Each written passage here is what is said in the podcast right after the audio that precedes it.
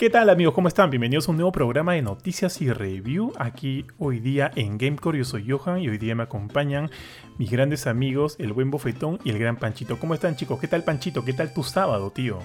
Bien, bien, bien sábado estrenando la, la consola blanquita de Sony. Una recontra enviciada con Astro Boy y, otros juegos. Y feliz y un poco como que cansado. Porque ayer lanzamos nuestro querido juego Tunche en, en, Play, en PlayStation y vamos a hablar de eso en un ratito. ¿Cómo que ayer, tío? Yo estoy jugándolo ya hace varios días, ¿eh? Pero es que tú eres privilegiado, hablar... pues. Tú eres privilegiado. Pero la gente normal, claro, este, ah, recién ayer.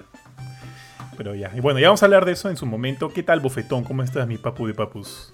¿Qué tal, tío Bofetín? ¿Qué tal, Panchito? ¿Todo bien por acá? Contento de acompañarlos en otro programa eh, para hablar de las cosas más importantes de la semana. Y quizás no hay tantas, tantas notas, pero hay algunas bastante interesantes, sobre todo por el lado de PlayStation, pero ya estaremos conversando por ahí. Así es, y saludos a Jorge, tío, que está en... ¿Dónde está? En Chincha, ¿no? Se fue para Chincha. A, a, comer gato, tío. su firmware. Oye, en estos tiempos modernos... Eh, ¿Está mal como que asociar directamente eh, a Chincha con, con lo ¿Gato? de comer gatos o no? Sí. No. Pero no es algo típico de allá. Sí, o sea, no es un estereotipo. Sí, sí lo hacen. O sea, claro. claro. claro, sí lo hacen, pero no, no, sé, es, que, no es que todos los chinchanos eh, lo ah, hagan. No, de repente no, hay que no. no. de los chinchanos, tío, hablo de chincha, tú, no de los chinchanos. Es como que, pucha, no sé, te sientas mal porque asocias la pachamaca con la sierra, pues. Es la true, es la true, tío. Oye, ¿verdad? La otra vez estaba escuchando el. Bueno, no, Mila me contó que escuchó el programa de de Gamecore Podcast de, de, las comidas que no comeríamos. Y, y me bueno, ahorita que está en Colombia me está comentando, allá este, como que como se estaba hospedando con la familia de su jefa, eh, su jefa es vegetariana, pues, y toda la familia es vegetariana. Y me ha contado que comen tofu con todo. Y a Mila no le gusta el tofu. Pero ya todos los días que lo está comiendo. Y ellos viven allá en el, en San Andrés, en el hotel del papá de su jefa, que es un hotelazo. Parece que se cagan en plata, según me ha contado Mila. Y es como que todos los días eh, cocina un chef, un chef profesional. Y ahorita dice que le ha agarrado un, un cariño bien especial al tofu, tío. Ya le gusta ya. Se convirtieron, que, ah, tío, lo que te espera. Sí, tío. No, pero a Mila le encanta la carne, así que, o sea, jamás, jamás va a pasar al, al lado oscuro, ¿ya? Pero, pero por lo menos parece que de repente va a venir con, o sea, con, con recetitas nuevas ahí para enseñarme recetitas nuevas. Pero creo que al tofu yo no le entraría jamás en la vida. ¿Ustedes han comido tofu alguna vez? Creo que sí, como una esponja media marrón. Bien sazonado te lo paso, ¿ah? ¿eh? Bien sazonado te lo sí. paso, pero así sí. como que hervidito nomás, no, no gracias. Todo plato tiene alguien que lo sabe, sabe preparar rico. Pues, ¿no? Sí, bueno, un, un, par de veces me acuerdo que compramos tofu en la jato y fácil lo habré cocinado hasta el culo, tío, que, o sea, jamás, jamás he vuelto a querer comer. Oye, Panchito, ¿y tú cuando has estado en Japón, no has comido que tofu de manera diaria o así? No, no, no, ahí, este, el tofu como que no se... O sea, al menos a los extranjeros no se lo ofrecen tanto, casi siempre son katsudones, ramens, o sea, carnes fritas y, y sopas. Eso es como que la típica comida de un extranjero allá en Japón. Su naruteada.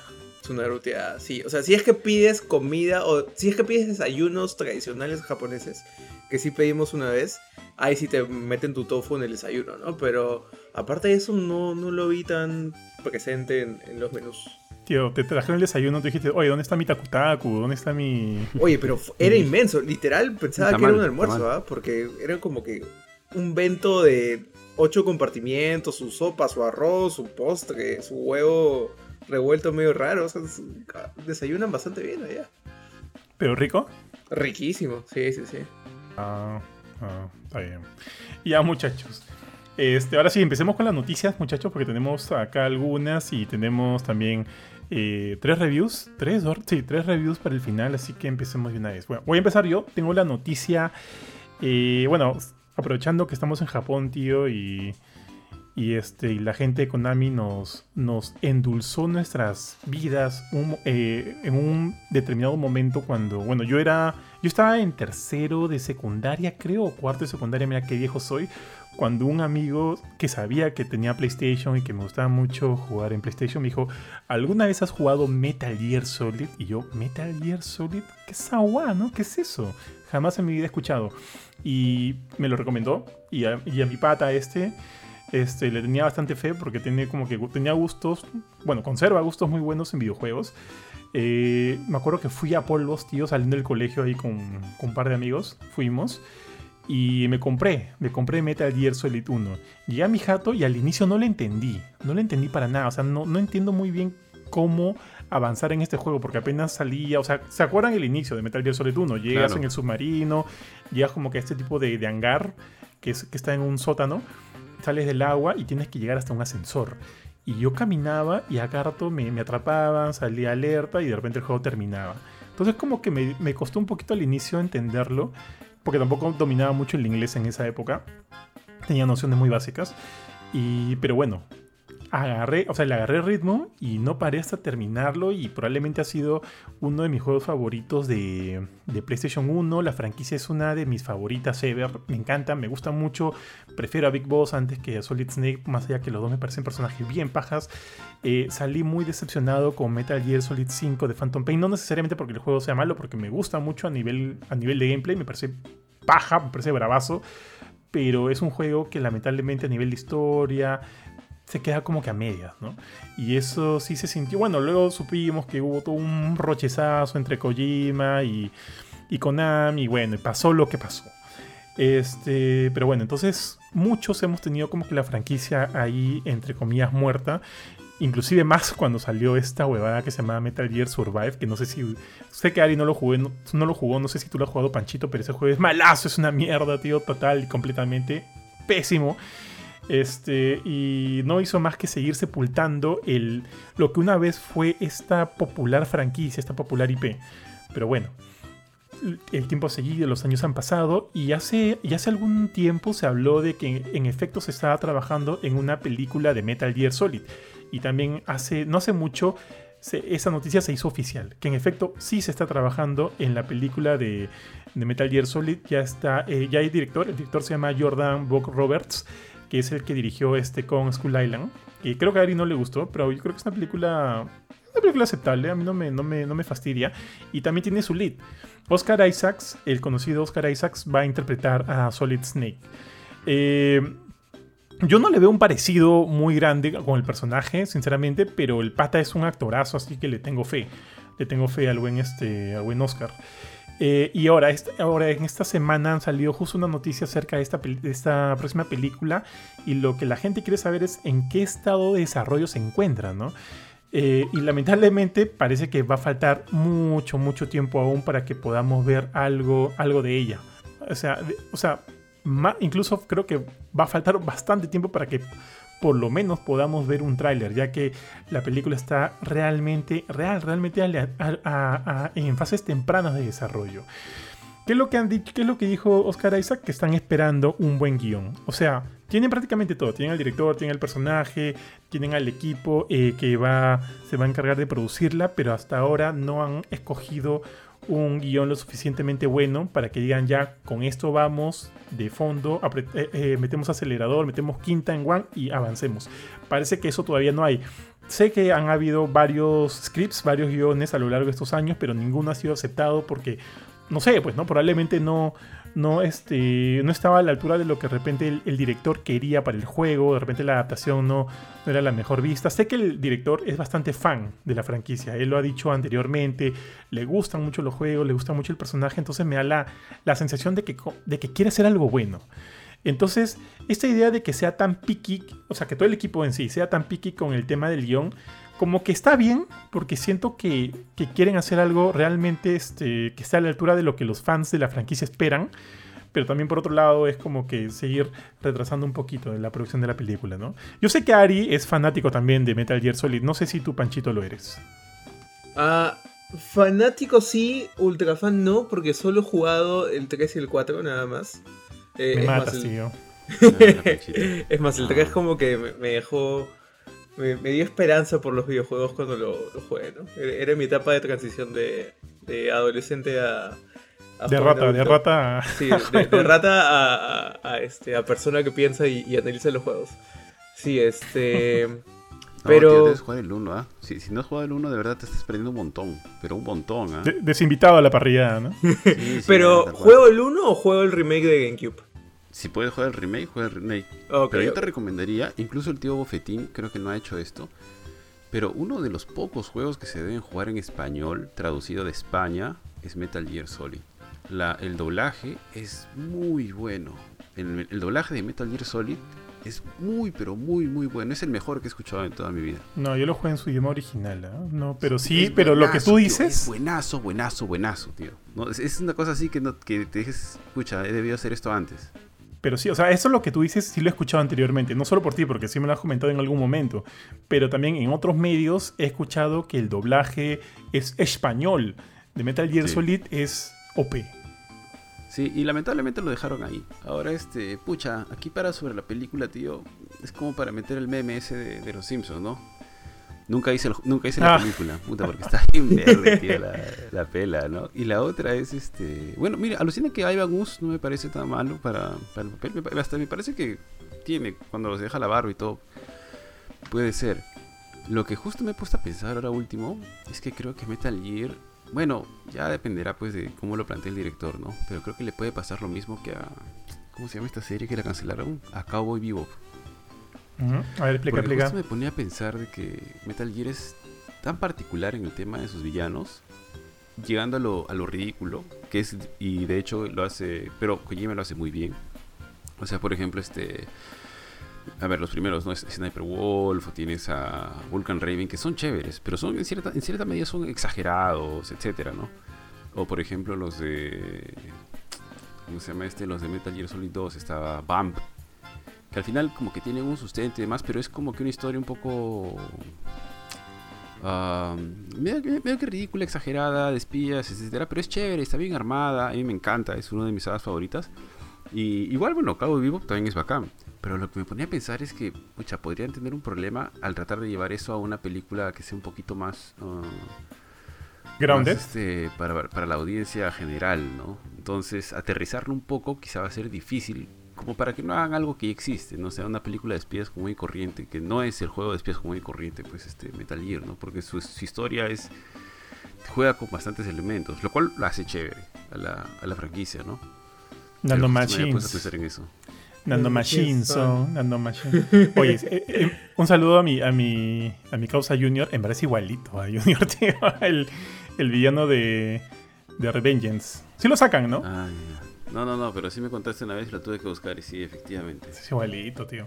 Saludo a mi papu Junior. Este. Sí, sí entiendo lo que dice Sari. Y de hecho. O sea, conociendo lo, lo exagerada que es la franquicia. eh, buscar el cómo se traduzca a, un formato del tipo de, de- cine. Sí suena complicado. Sobre todo porque, evidentemente, una, película de dos, dos horas y media. O sea, siempre va a haber esa limitación, ¿no? De tratar de, llevar fielmente eh, las raíces del, producto a la película. Entonces habrá que ver cuál es el, el ángulo que le dan, ¿no? Para al final convertir ese producto en una película que pueda sostenerse por sí misma y no necesariamente siempre estar comparándola con el juego. Eh, es, bueno, de hecho ese siempre es el reto, ¿no? De todas las películas basadas en videojuegos o basadas en un material eh, bastante, bastante popular. Por ejemplo, lo que le pasó a la película de, de Dead Note. Eh, que sí, o sea, yo siento que el director quiso darle un ángulo distinto, pero pucha, el resultado fue, fue, fue bastante malo. A mí no me gusta, no me gustó la pela. Pero sí entiendo lo que dices y podría ser una, una razón para preocuparse, sí. Pero habrá que ver, pues, ¿no? ¿Qué pasa? Bueno, habrá que ver qué pasa, tío. Ya. No, no, no, no sé. No sé. Bueno, con, con respecto a lo del tono, o sea, es, es raro, ¿no? Porque tienes el lado de Metal Gear que es súper serio y filosófico, pero de ahí, o sea, por cada escena de eso, también tienes, este, no sé, pues, este, la escena de, de cambio el puerto, el control del puerto y, y swapea las memory cards, o este, o este, la- las revistas, este, subidas de tono y, y todo ese humor japonés Ah, sí. chévere que le mete Kojima, ¿no? Entonces, balancear esas dos cosas no sé si es que Hollywood va a querer siquiera balancearlas, ¿no? Va, creo que va a escoger una. Muy probablemente se va a ir por el lado heavy. Este, y la única caja de cartón que vas a ver va a ser como que un easter egg al fondo, ¿no? Ah, sí. Este, así que espero que al menos por ese lado lo hagan chévere, pero no, no, no confío, no confío. Un, un producto japonés adaptado a Hollywood es lo más difícil que puede haber, por más que sea Metal Gear. Sí, alucina que me gustaría más verlo como serie que como pela. La que podría desarrollarse más, tío. Sobre todo Mm. porque la- las historias de Metal Gear siempre han sido bien densas, ¿no? Porque tienen un montón de ángulos, un montón de personajes, un Sí. montón de, de, de aristas que al final terminan como que hundiéndose o vas descubriendo por dónde va la- el tema, ¿no? Y aún así termina el juego y sabes solamente una parte, ¿no? Se va, arman- se va amarrando con otro juego y con otro juego, etcétera, ¿no? Lo cual es chévere, pero bueno, pues a ver cómo lo plantearán. Tal cual. ¿Qué sería, no? Que en la, en la secuencia de la. Asumiendo que pongan a Psycho Mantis de la mecha contra Psycho Mantis, de la nada aparezca una secuencia del. de Sakura Car Captor, ¿no? Y la gente dice, ¿qué está pasando acá, tío? Pero. Pero ya, pues ya. Ni modo, muchachos, sigamos, sigamos. Ya chicos, y bueno, eh, para continuar con las noticias, hemos tenido la... Bueno, una, una revelación media rara en realidad. No sé si tanto como revelación o más un, un deseo del actor en sí. No sé si vieron que Samuel. Jackson dijo que, bueno, que Mace Windu seguía por ahí y podía regresar en cualquier momento. Pero no sé si me estoy equivocando al leer la noticia, pero es como que quedó... Es como que finalmente dijo que estaba por ahí Mace Windu, que que podía pasar cualquier cosa, pero me sonó más como que un deseo de él mismo, como diciéndole a Disney, oye Disney, estoy dispuesto a, a regresar a esto, ya que están haciendo 20.000 series de Star Wars, ¿no? Más que un... Más que un, este, al- algo que realmente esté sucediendo tras bambalinas, ¿no? Ahora, ya conociendo a, a Star Wars en este momento, pues, básicamente nadie está muerto, ¿no? Porque, a, a menos de que ya salga tu fantasmita azul en, los, en, en la escena final de la película, pero fuera de eso, eh, ¿A quién tenemos? A ver, creo que el caso más exagerado es el de Darth Maul, que regresó este partido por la mitad, de alguna manera. Dar, tío, Darth Sidious. Darth Sidious. ¿Cuál es el Darth Sidious? Me estoy equivocando. Palpatine. Ah, pero Palpatine no tuvo una, una muerte así exagerada, ¿o sí? Puta, tío, estaba, ha estado muerto cuántos años, tío. Ay, estado- ay, es que pucha, tío, había borrado de mi mente esas películas, tío. So sorry. Sorry. O sea, déjame regresar. déjame- El regreso más, más ridículo, tío. Bueno, el de Darth Maul, te- ya, sí, pues, en efecto sí. Tío, lo partieron por la mitad, yo lo que sea que... No, ya, Sí, bueno, es sí, Star sí. Wars, pues, ya, es Star Wars, ¿qué puedes decir? En fin, o sea, yo creo que podría regresar. No me molestaría que regrese porque me parecía un personaje paja. Me gustaría ver cómo, cómo lo plantean, etc. No sé si funcionaría, para serte honesto, porque a Miss Windows siempre lo vi más como que un personaje de acción, a pesar de que él está en el consejo, ¿no? Pero me gustaría ver así unas- una serie de Star Wars de, no sé, misiones de Miss Windows, ¿no? Die, motherfucker, así, con este... Como un tanque, tío. Un- sí, Sí, siendo un- tío, tal cual. Sí, yo también lo imagino como un tanque, pero y ahora estaría mango, weón. Sí, pues. Pero bueno, tío, es lo mismo. ¿Qué importa si te quedas manco? Si te pueden poner una mano robótica que funciona mejor. Ah, de verdad, de verdad, de verdad, de verdad. Sí, Y- tío, todo es posible. Sí, sí, tío. Yo me acuerdo mucho esta, esta escena de, mm, del ataque de los clones. Creo que la única escena que me gustó del ataque de los clones, tío, es cuando se me echan todos los Jedi contra lo- la fuerza esta de... ¿Cómo se llama? Los del, del virrey, no sé qué, no sé cuantito, ahí cuando están con, con Jango Fett. Y ahí En este... la arena. Sí. Esa escena, me acuerdo de Chivolo, me gustó. Creo que ahorita de grande también me gustaría. O sea, más allá, más allá de que la pela no, no me guste mucho, ¿no? El, el episodio 2 no me guste tanto. Pero ahí eh, eh, Windu tiene buenas escenas, tío. Incluso termina matando a, a Jango Fett y todo este rollo. Tío, es- una de las mejores escenas. Ah, perdón. Una de las que más me ha gustado es. Bueno, no sé si vas a decir eso. A ver, dale, dale, dale. A lo mejor estoy interrumpiendo. Cuando va este, a, a arrestar a Palpatine. Mm, no. Eh, no. De hecho, no creo que sea este, Samuel Jackson quien hace la voz. Pero hay una serie de, de cortitos de las guerras clónicas de Ah. eh, Gendy Tartarovsky, el de Samurai Jack. Sí, Samurai sí, Jack, sí, sí, este, sí. Cuando el se, sí, se baja sí. solito a todo un, a todo un, este, un- Ya, un- no, una armada. ya, sí. Y don- cuando se lo agarra, cuando se me echa a Gribus, que Gribus se le escapa. O sea, Gribus le tiene miedo. Y Gribus, pues, es este una máquina arrolladora, asesina de Jedi. Y de hecho, cuando eso no se ve, porque cuando tú ves a Gribus en la película, en el episodio 3, Gribus básicamente está tosiendo, pues, porque está mal. ¿no? Claro. Está nerfeado. Exacto, y tú ves, y en los dibujitos es donde ves de que Mace Windu así como que de lejitos le aplica la fuerza y le empieza a comprimir todo el pecho y le parece, porque tiene un corazón o algo latiente en el medio al menos, ¿no? Un pulmón, no sé qué tiene, no recuerdo. Pero empieza a comprimirlo como si fuera una lata así de, de cerveza, de gaseosa, y ahí se escapa pues este Gribus. Pero o sea, son cosas que te hablan, a mí personalmente me pareció, oye, qué chévere, este personaje hace eso, ¿no? Nadie- no he visto a nadie más que lo haga. O sea, era, era un personaje muy particular, muy único. Y bueno, pues tuvo un final rapidito y medio cojudo, porque la verdad que me pareció insonso como se. Mm, sí, sí, sí, sí, pero igual que tú. Creo que la mejor representación del personaje de todas maneras ha sido en, en el formato animado. Yo también recuerdo ese episodio, que es básicamente la, la precuela del, episodio 3, porque e, empalma, empalma con la película. Y este. Sí, sí, también lo recuerdo bien chévere. Pero también me acuerdo justo en esa tanda de, capítulos que él solito en un momento, en un episodio que no hay diálogo, no hay diálogo alguno, es como que tú lo ves a él, a él ahí parado viendo a todo, a todo este ejército este de, de, enemigos, él solito se los baja a todos, tío, a todos los robots. Y me pareció increíble ese episodio. Puta, qué paja esos, esos capítulos de, de Guerras Clónicas. Panchito, ¿tú eres igual súper fan de Star Wars o no mucho? No, súper fan, pero sí he visto la mayoría de cosas mainstream, ¿no? O sea, hasta... No, creo que... Ya, a ver me veía todo hasta que empezó la nueva trilogía. De ahí, este, al ver las cosas que estaban haciendo, ya como que me desligué de la saga, ¿no? Este, pero sí, o sea, creo que la epítome de buenas historias de, Star Wars han sido este, las guerras clónicas, este, pero el dibujo. Porque ahí sacaron la, versión 3D, que también era Clone Wars, pero creo que el, dibujo que pasaba en el Cartoon Network era, era muy, muy, muy paja. Sí, creo que hasta tuvo dos temporadas, porque al inicio eran como que bien cortitos y después los hicieron un poquito más largos. Inclusive cuando aparece Gribus, si no me equivoco, el Gribus aparece antes, aparece en una... Creo que es en el cierre de la primera temporada, donde hay como que cinco Jedi. Los clones creo que rodean a cinco Jedi. En, no sé si es en una cúpula, en, un edificio, no recuerdo muy bien.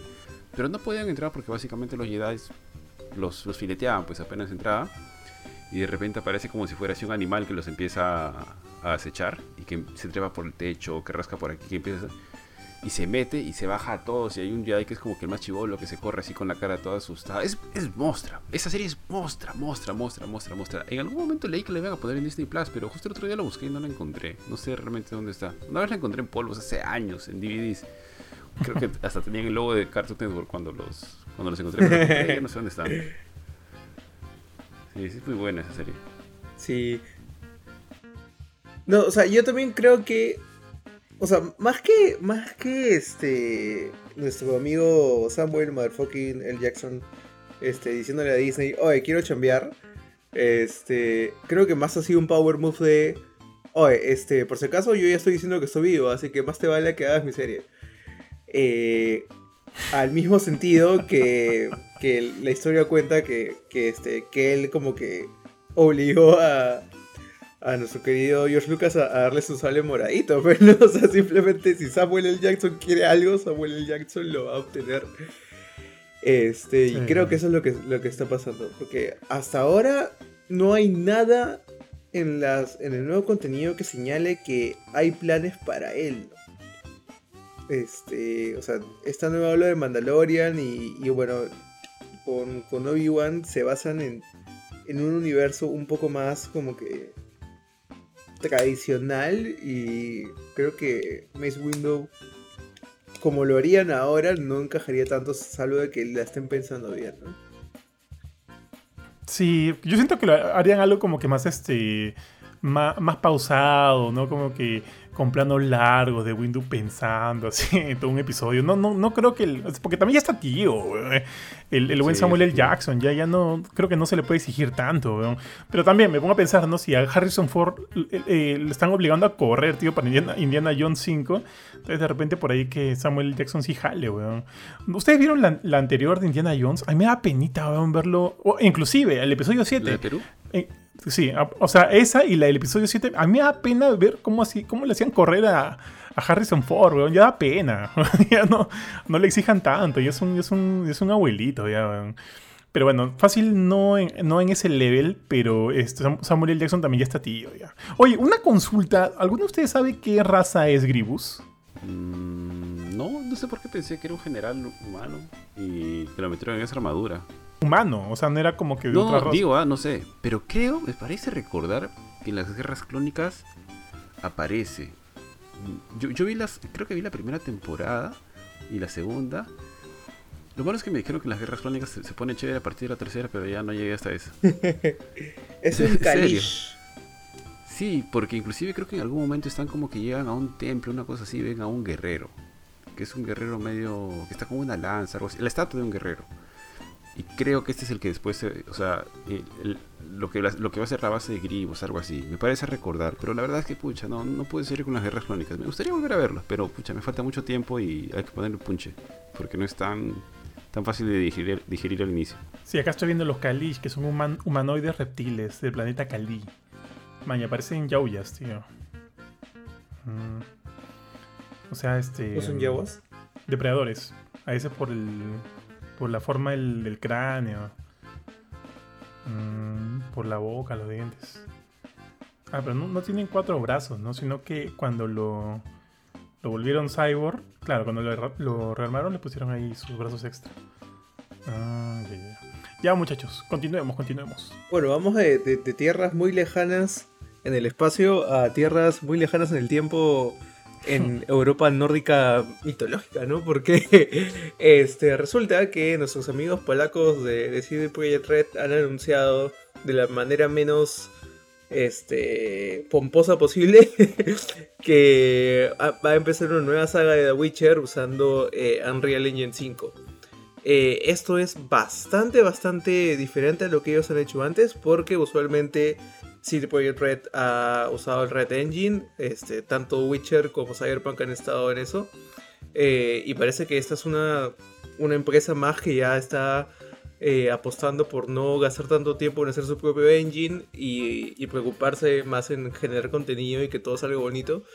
Este, y apostar por las grandes, las grandes opciones de, engine. Eh, el teaser es este, bueno, el medallón de, del lobo de, Geralt y dice, bueno, hay, una nueva saga y no han dicho nada más, pero lo que sí se puede esperar de esta saga, ya desde un punto de vista tecnológico, es que eh, al menos los ambientes se van a ver mil veces más bonitos que lo que había en Witcher. Eh, porque al estar usando Unreal Engine 5 van a usar Nanite, que es este, esta tecnología de fotoescaneo de, de terrenos y los pones en el juego, así pesen como que trillones de, vértices o trillones de, triangulitos. Y todo va a correr este fluido. Entonces, prepárense para el Witcher más fotorrealista que hayan podido pensar que podría existir. ¿Qué piensan ustedes de eso? Pucha, a mí me parece una gran decisión de parte de CD Projekt porque, o sea, lo que tú dices, Panchito, tal cual. Lo que han dicho es que básicamente ahora no solamente están, van a usar el. O sea, no le están comprando los derechos de uso del, motor nada más, ¿no? Sino es todo un servicio de. Digamos como que toda la parte técnica para que ellos se encarguen de todo el tema del motor y básicamente la gente de Project Red se pueda meter de, de, cajón a lo que es el juego en sí, ¿no? Entonces todas las optimizaciones, mejoras de motor, etcétera, ya ellos no se van a tener que preocupar más que los capaciten, que los apoyen, etcétera. Ahora, hay un detalle que es que el... Bueno, a mí me llamó la atención porque primero dije, es un nuevo juego, pero como dice Saga, entiendo pues que será mínimo pues dos jueguitos más, ¿no? O una trilogía más. Y lo otro es que creo que el medallón no es el de Geralt. Yo también pensé que era el de Geralt, pero me parece, justo estoy buscando ahorita, que no es un lobo, sino es un Lynx, no sé qué vaina. Por, ahí leí esa nota, estoy, estoy buscando ahorita este para poder tenerla clara. Pero, ah, y lo otro que se me ocurrió también es que, como dijeron que era con Epic, dije, ah, lo mejor este juego va a salir en plataformas exclusivas de Epic. Porque, bueno, solamente hablaron de una asociación por el tema del motor, pero mencionaban a Epic en todo momento. Pero ya le salieron a decir de que va a salir en todo lo que pueda, ¿no? No tienen ningún ningún trato de exclusividad para plataformas digitales. Así que tranquilo, la gente que, esté en Steam pueden estar tranquilos porque el juego no tendría por qué no aparecer ahí. Así que, entonces ustedes, o tío Bofetín, ¿qué, ¿qué te pareció la noticia? Mientras voy buscando a ver si encuentro lo del medallón. Dale, dale, tío Bofe. Todo bien, todo bien, o sea, estoy de acuerdo con lo que dicen ustedes a nivel de, las posibilidades que le puede dar este nuevo motor gráfico al juego. De hecho, y a mí me gustó mucho el 3. No he jugado el 1 y el 2. En su momento salieron para PC, no los jugué. Yo jugué de frente el 3, pero antes de jugarlo como que traté de leer un poquito la historia de, de Geralt y todo esta, este universo de brujos y demás, ¿no? Que luego ya mi conocimiento se fue ampliando cuando por ahí llegó la serie Netflix y también me puse a buscar por mi cuenta, ¿no? Un poco más de, de todo eso, porque la 3, yo empecé con la 3, me gustó un montón, tío, me gustó un montón, qué bestia, para mí fue el mejor juego de su, su año, fue el GOTI de su año, y, y pucha, juegazo. Me acuerdo que este. Tío, yo me acuerdo que en esa época, o sea, ya estábamos en GameCourt y justo yo tenía que hacer la review de ese juego. Y eh, justo para esa, o sea, como que pedí una semana libre mi champa, cuando estaba en esta chamba todavía. Pedí una semana libre para meterle, tío. Y me acuerdo que jugaba y jugaba y pasaban las horas y, y, y- y yo quería como que seguir con la campaña principal, pero de repente caminaba y encontraba una misión con una historia de una historia bravaza en cierto en cierta área y me iba por ahí, o sea, e- entrelazaba mi camino de una manera espectacular con ese juego y luego como que sí se sentía la obligación de, ok, tengo que volver a la rama principal de las misiones, ¿no? Volver a las misiones principales y seguir avanzando, porque el juego no acababa, no acababa, pucha, no sé cuántas horas eh, le dediqué a ese juego hasta que finalmente llegué al, al- al final. Ojo, no, no les voy a spoilear, hay varios finales dependiendo de tus decisiones y cada uno de ellos es muy diferente el uno al otro. Porque también la gente ha estado diciendo de repente, como en efecto se está hablando de una nueva saga y de repente este medallón que vemos en pantalla no es el lobo de Geralt, podría estar como que hablando de otro personaje, inclusive podría ser la misma Cyril. Hay gente que está teorizando de que esa nueva trilogía de juegos podría enfocarse en Ciri. Ciri, ojo, fue jugable en algunos de los segmentos de, de Witcher 3. Pero evidentemente el, el foco, el foco principal siempre eh, cayó en Geralt, porque la saga es de Geralt. Entonces podría ser un, eh, un, un nuevo juego enfocado, o sea, perdón, una nueva saga o un nuevo, una, nueva, una nueva serie de juegos enfocada en, en o de repente en otros personajes, ¿no? Ya dejando un poco atrás la historia de, los de los anteriores, porque no les, no les voy a spoilear, pero hacia el final sí hay un cierre con la historia de Sigrid, con la historia de Geralt. Entonces de repente podrían tomarse otras, otras opciones, ir por otros lados, no sé. Si, es que me gustaría volver a Geralt, o sea, volver a ver a Geralt y a Ciri en el juego y volver a jugar con ellos, no sé, porque me gustó el final. Me gustó el final, siento que cierra bonito. Dependiendo del, del- del final que te toque, obviamente. ¿no? El, que, el que me tocó a mí me gustó mucho. Pero este. Y me gustaría que se quede ahí. Pero, pero bueno, si los toman de nuevo a ellos, bacán, porque o sea, sí, son personajes bien chéveres. Pero si deciden irse por otro lado, con otros personajes, en otra parte del mundo, qué sé yo, bacán, vamos con todo. ¿Encontraste la, la data, Sí, Ari? tío. Habla. Sí, sí, sí. Justo es que el mismo CD Projekt Red ha confirmado de que no es el lobo. Oh, Dios. Es un Lynx. Sí, sí, sí. Es un Lynx. eh, Ujú. Bueno, de hecho, la misma gente de CD Projekt- o sea, cuando yo lo vi, yo también juraba que era el lobo hasta que leí esta nota. Pero dice, no. Este, bueno, en realidad esto no debería ser tan misterioso. No hemos querido confundir a nadie, pero puedo confirmar de que está hecho. que es la forma de un Lynx. Supongo que Lynx será lince, ¿no? No sé cuál es la traducción exacta. Es un Lynx, pero, pero justo veía una página donde hablaban del, del Lynx y básicamente no existe la casa del Lynx más que un fanfiction de The Witcher. Así que están asumiendo de que podría estar este, abriéndose otra línea de otra historia o con otros personajes o que Cirila, Ciri, Ciri, Cirila, pues creo, ¿no? Que Ciri podría estar este abriendo, digamos, su, su escuela, su casa, así. Tío, con un skin de. mm, Con este. ah, ¿Cómo se llama el Superman, tío? Homebanger, ¿quién? son? Superman, Ah, tío. con Henry Cavill. Cavill. Un, un skin con Henry Cavill, tío. Kurchin se muere, tío. Uy, sí, lo, al toque. Va Bueno, latina, latina. está. Ahora para- Lo, lo llegaron a modear. No, ah, sí. le- le ah, pone, verdad. este, Tienes razón, tienes razón. sí, le pone mods para que salga Tolaca. Creo que, los- creo que sí lo han modiado, tío. Le han puesto el cachorro de Henry Cavill en el Hay, juego hay este un modo PC. oficial, hay un modo oficial. ¿También hay un modo oficial? Sí, o, o i- o hay o iba a haber, porque de todas maneras este, anunciaron eso, pues te acuerdas que hubo la WitcherCon, Sí, que en tienes realidad razón. era The Tienes Witcher razón. con Netflix, entonces Tienes ahí razón, sí tienes dijeron razón. que iba a venir este Geralt, pero con la versión cabilesca de Geralt. Bueno, como chiquita, este. Esto dice mucho del futuro que ya no parece que va a existir de Cyberpunk, ¿no? O sea, de 2077, porque si el, si el juego más grande de CD Projekt Red va a ser en un engine completamente diferente a donde está Cyberpunk, eso significa que el soporte futuro de ese engine va a ir disminuyendo rápidamente a lo largo del Oye, es tiempo. verdad. Es verdad. Sí, pero sí, dijeron, sí confirmaron de que la el DLC que viene de Cyberpunk, por si acaso dijeron, no, todo el DLC que viene de Cyberpunk sigue trabajándose en el Red Engine, ¿no? No, nada de eso, o sea, eso, básicamente Cyberpunk va a morir con el Red Engine, no, no va a haber este Unreal Engine para Cyberpunk, pero... Claro, o sea, para un Cyberpunk 2, asumo que van a estar trabajando Claro. ahí con el Unreal Engine Claro. 5. 2078, pe, tío. Sí, Cyberpunk 2078. 2078. Oye, ahora también, ¿no? Este, sabemos que con todo, todo, lo, todo lo que ha pasado con Cyberpunk 2077 ha, ha dejado un precedente. O sea, ¿qué tanto también va a afectar eso al, a cómo el, el lanzamiento? O sea, yo asumo que CD Projekt Red no va a dejar que esto pase de nuevo, ¿no? Y se va a sacar la mugre para este nuevo juego de The Witcher de todas maneras. Evidentemente tratando de dejar de... O sea, tratando de evitar el crunch, el crunch y demás. Pero yo asumo que este juego va a ser como que una... se va a tratar de limpiar la cara. O sea, este juego tiene que salir bien de todas maneras. De todas maneras, tío. Porque si no, eh, le puede pasar lo de Bioware. Que venía mal con este... O sea, claro, estaba mal con Mass Effect Andrómeda y luego...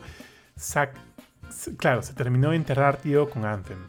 Entonces, eso asumo que no es lo que. No es lo que. No es a lo que está aspirando ahorita CD Projekt Red. Así que por lo menos eso a mí me da un punto de esperanza y de, de confianza por el resultado de este nuevo juego de The Witcher. Sí, tío. Ojalá que no abandonen Cyberpunk. Yo todavía no lo juego porque cuando yo dije voy a jugar Cyberpunk cuando me compre mi monitor. Porque el monitor que sale era una cochinada. Ya debo tener mi monitor como dos meses, pero no tengo tiempo para jugarlo porque quiero meterme de lleno al juego. Entonces, este, me gustaría que no dejen Cyberpunk porque lo poquito que pude jugar, eh, más allá del tema de los, de los bugs y demás, era que el mundo estaba tan bien creado que realmente te sentías que estabas que era un mundo que realmente estaba este bien armadito, bien hechecito, ¿no? No se sentía muy artificial ni nada, no al contrario de cómo te hablaban, el dejo de las personas, cómo se veían, las, las piezas este, que tenían los aditamentos de juego. Me pareció brutal, me pareció bien, bien bacán. Ojalá que, que sigan, pero ya pues vamos a ver cómo va, ¿no? Porque finalmente han dicho que sí les está rindiendo. O sea, hace poco también salió de que Cyberpunk sí está rindiendo.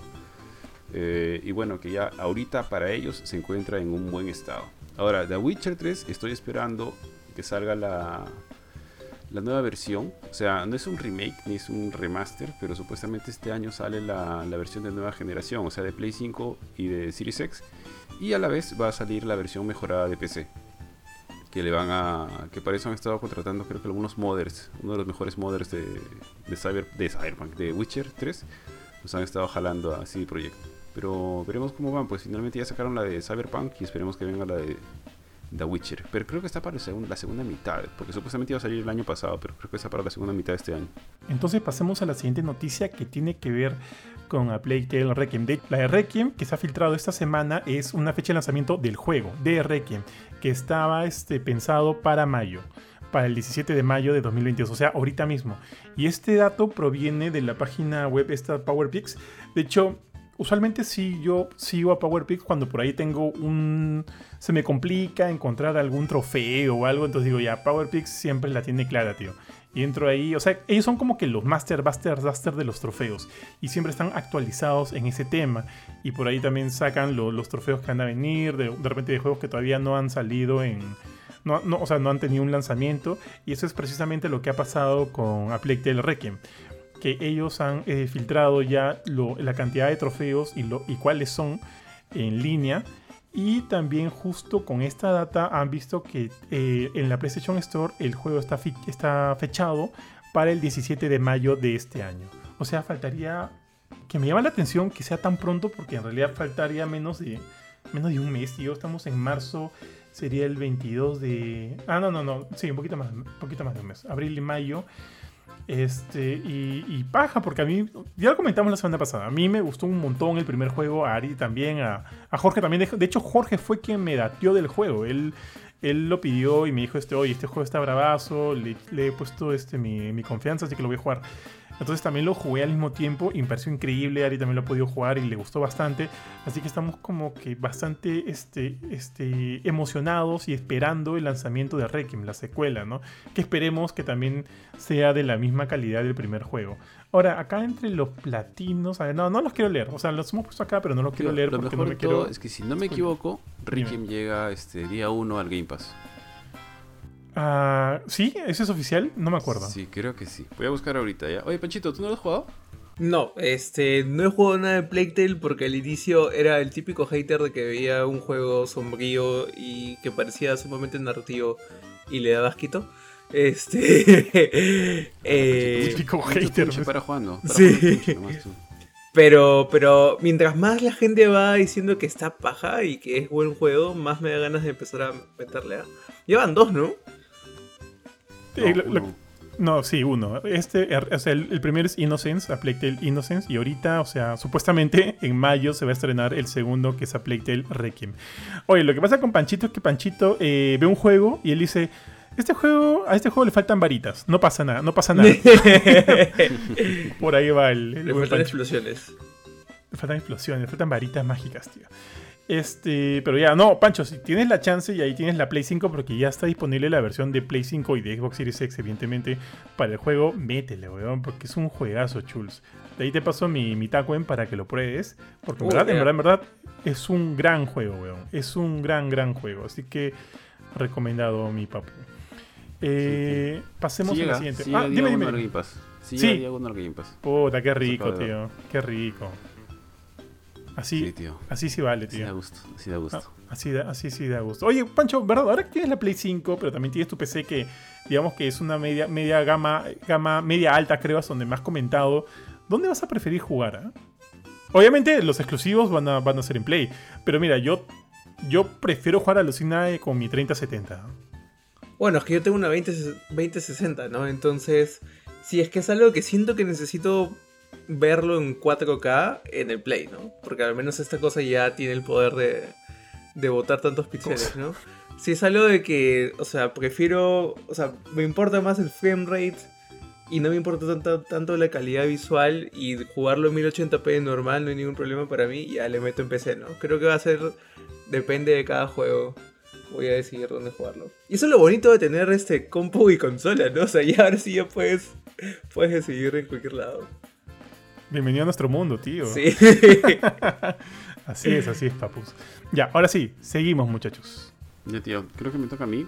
Este, creo que podríamos, para no hacerla muy larga tampoco, eh, englobar estas dos noticias en una sola, que básicamente Métele, habla métele. sobre, sobre PlayStation. Este- esta semana salió información bien interesante de PlayStation. Una está un poquito tirada de los... Bueno, no, no tirada de los pelos, es básicamente decir, no sé, este, hablar de algo que es bastante obvio. Eh, la primera es que se ha hablado de que, tranquilo Panchito, no te vayas a preocupar porque han- acaban de decir de que podría salir una PlayStation 4, perdón, Cinco, la PlayStation 5 Pro. Eh, pero no recuerdo cuál es la fecha que han dado, porque es así como que, bueno, en el 2023, ¿no? Que Tío, Vendrán de se- lanzamiento finales 2023 o inicios de 2024. Sí, que no es tan tirado de los pelos, pero bueno, solamente hemos visto una, una versión Pro en la generación pasada, ¿no? Y no sabemos qué tan bien ha funcionado la PlayStation 4 Pro. Porque antes de eso, eh, ni Xbox ni Play sacaban consolas de media generación. Recién fue con la Series... No, no, no. La Xbox One X y con la PlayStation 4 Pro que aparecieron este tipo de consolas. Así que va a ser interesante ver si efectivamente puede haber este, una PlayStation 5 Pro, aunque debe ser medio cachaciento, ¿ah? suena medio cachaciento porque en este momento hay un montón de gente que se muere por comprar la Play 5 y no es fácil de conseguir, al menos a un precio decente, ¿no? Si quieres pagar sobre precio, hay de todos los precios bastante elevados, pero hay, en la reventa sobre todo, pero vamos a ver, ¿no? ¿Qué, qué, pasará adelante? O sea, leí por ahí que lo que quieren mejorar, tiene la chance de mejorar el tema del ray tracing, que se va a ver muchísimo mejor, la velocidad de los SSDs. Evidentemente, pues en, en un par de años, en un año van a haber nuevos procesadores, van a haber este, más eh, memorias SSD con más velocidad, las GPUs, y estaremos hablando seguramente de la, de la familia de las 40, si no es este año el próximo, o- y las equivalentes en su versión de, de AMD. Entonces, no será tan tirado de los pelos, pero la verdad es que no, no tengo el dato de cómo le ha ido a la PlayStation 4 Pro. No sé si, si ese dato lo ha revelado Sony en algún momento, pero sería interesante, interesante de ver, ¿no? Porque finalmente, pucha, no sé, la gente que llega al final del año sin la Play 5 todavía, podría esperar un poquito más ya para, para irse por la otra versión, ¿no? Pero es un tema de estar ahí signado oficial. ¿Qué esperas, no? Como se habló tanto de la Nintendo Switch Pro que nunca salió, sino solamente tuvimos la OLED que en realidad no cambia nada más que, bueno, no es nada más, pero que no mejora, el juego no mejora en realidad, solamente tienes una pantalla más, más bonita, ¿no? Pero el procesador, todo lo demás, las partes internas son muy similares, ¿no? Eh, ¿Ustedes estarían interesados en ver una PlayStation 5 Pro? Tú, tío, pero tío, tío bofetín de cajón, porque pucha, tú compras todas las consolas sabías y por haber, creo. Este, mira, yo tengo una Play 5 base, estándar. que a veces la, la, O sea, usualmente está en mi oficina, donde trabajo, donde este, capturo las imágenes de los juegos, donde pruebo los juegos. Usualmente está acá en mi, oficina. Pero de justo eh, hablaba eh, de esto con Panchito antes de que, de que te metieras al Discord, Buffet. Eh, pero ponte, ahorita Ah, bueno, ahorita Mila está de viaje, he subido la Play para jugar en mi cuarto, a veces la subo porque quiero, como que quiero jugar en, en mi cuarto, de repente un poco más, un poco más este, cómodo, luego estar prácticamente todo el día sentado en la oficina. Y como que a veces la subo, la bajo, la subo, la bajo. Me, en un momento me dieron ganas de comprarme otra Play 5 para, para tenerla en mi cuarto. Pero obviamente está muy caro, pues, sí, o sea, muy, muy caro. Dije, dije no, no, no, no, no puedo, no puedo. O sea, no, no, no, no me alcanza, tío, no me alcanza. Entonces. Conchito, este... no, te, no, te, sorprendas con que en un mes se ha comprado dos plays. Una para su cuarto y otra por si acaso. No, no, no es así, no es verdad, tío. Pero, pero bueno, si saliera la PlayStation 5 Pro y tu pregunta es si es que me, me gustaría comprarla, sí, sí, probablemente si es que no, o sea, si es que los precios en el mercado se ajustan un poco más y no están eh, a ese nivel así tan ridículo de, creo que están ahorita en cuanto, creo que ha bajado de 5000 está a 4500 o 4000, creo que igual me sigue pareciendo muy muy caro.